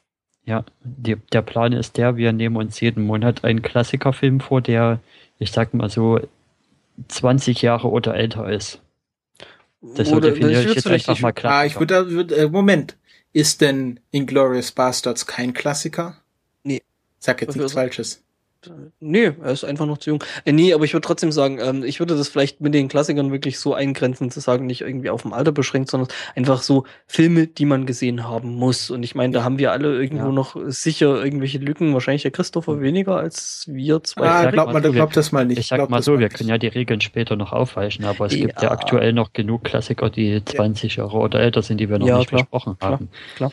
Und da könnt ihr uns ja erstmal in die Kommentare was geben, was wir ähm, also, als erstes uns anschauen könnten und dann besprechen können in der nächsten beziehungsweise, Episode. Beziehungsweise prinzipiell einfach Vorschläge, was wir uns da angucken können oder sollten. Ja. Und ähm, ja, und wir suchen uns jetzt prinzipiell wahrscheinlich sowieso erstmal irgendwelche Sachen hm. selbst. Und ich hätte und auch ich hätte auch schon den Vorschlag, wenn keine Vorschläge kommen bis zur nächsten Folge. Also das Konzept ist dann so, dass wir das einmal im Monat machen, also jede zweite Folge. Mhm. Ähm, und dass wir das dann in der Folge davor ankündigen, welchen Film wir besprechen, damit äh, sich äh, potenzielle Hörer den Film schon anhören können. Okay, dann, dann lege ich das jetzt direkt schon mal fest für die erste Folge. Achso, ich, nee, ich dachte, wir machen das. Stört. Ja, okay. Nö, nö, also wir hatten ja, wir hatten uns da ja, glaube ich, schon im, im Vorgespräch. Äh, Falls es euch nicht stört, dann sage ich jetzt einfach mal, wir nehmen für den Anfang gleich mal direkt eine Trilogie uns vor. Da, da, Oder, da oder zumindest ein Film der Trilogie, aber nee, also wenn man Trilogien, die Trilogie und zwar Hunger Games. Nein. Star, Star Wars. Back to the Future. Oh, das ist ja, uh, das ist gut. Hab ich hab ich, hab ich lange nicht mehr gesehen. Das ist eine, äh, hier, schau, siehst du, äh, Stefan, ich habe Back to the Future noch gar nicht gesehen. Not? Echt? Ja, dann wird's Zeit. Ohne ja, Scheiß. Mit Medienkuh-Kommentar werde ich mir das reinziehen. Mit Medienkuh-Kommentar? Die haben alle drei Filme kommentiert. Krass. Aber okay. okay. Dann haben wir einen Plan für die nächste Folge. Also nächste Folge Back to the Future Trilogie jetzt anschauen. Mhm. Okay, dann. Okay, äh, ähm, gibt es ja eigentlich bei Netflix? Sonst muss ich mir die noch wirklich besorgen. Bei also Netflix ich glaube Back to the Future, das kriegst, kriegst, äh, kriegst du zur Hochzeit. Und ja. Also kriegt man, kriegt man in der Schule mit dem Grundgesetz ausgeteilt. Ja, deswegen hast du die auch noch nicht gesehen, gell? Ja, Grundgesetz habe ich auch nicht gelesen. Stimmt. Dafür gibt es einen Politikunterricht auf Rind. Mhm. Ja, aber ich glaube hier, Netflix scheint doch schon mal relativ ergiebig zu sein, was zurück in die Zukunft angeht. Zumindestens die zwei habe ich ja schon gefunden. Ich glaube, die. Ja, die da wirklich drei. Gab es da wirklich bloß drei Teile? Ich dachte, es waren mehr. Da gab es nee, nur drei Teile. Nur drei, nur drei Teile. Das ist die eins, das ist die zwei und das ist die drei. Ja, also gibt's auf Netflix, kann man sich schon angucken. Wollen wir direkt über alle drei Teile reden oder wollen wir erstmal über einen Teil von den dreien reden? Ich würde schon über alle drei Teile reden. Okay. Weil für mich, weil für mich ist die Wahrnehmung, das kann ich ja dann in der entsprechenden Sendung nochmal genauer ausführen, eher mhm. so, dass, dass der erste Teil der Film ist und die anderen beiden Filme quasi Bonus sind und also sagen wir mal so, vom, vom Spoiler-Territory äh, sind wir drei Teile, aber wir können uns in der Diskussion auf den ersten beschränken. Ich, ich finde es ja, ich find's ja relativ lustig, weil, äh, gut, nee, nee, das mache ich dann auch in der nächsten Sendung dann. Also dann machen wir dazu okay. äh, jetzt Back to the Future. Alle drei Teile, also ich würde schon sagen, wir reden über alle drei ja. Teile. Weil ja. die kann man schon irgendwo als Gesamtweg sehen. Ja. Ist der Hausmeister geladen? Der Hausmeister ist geladen und, und entsichert. Dann schubst den okay, mal über die Kante. Wir gute Nacht und dann sage ich, Rainer, fahr ab. Tschüss. Tschüsseli. Die Kulturpessimisten ist eine Produktion aus dem Jahre 2015. Wenn euch dieser Podcast gefallen hat, dann könnt ihr uns das auf Twitter, Facebook oder in den Kommentaren gerne wissen lassen. Auch über Flatterspenden würden wir uns immer freuen. Alle weiteren Infos zur Sendung bekommt ihr auf www.die-kulturpessimisten.de.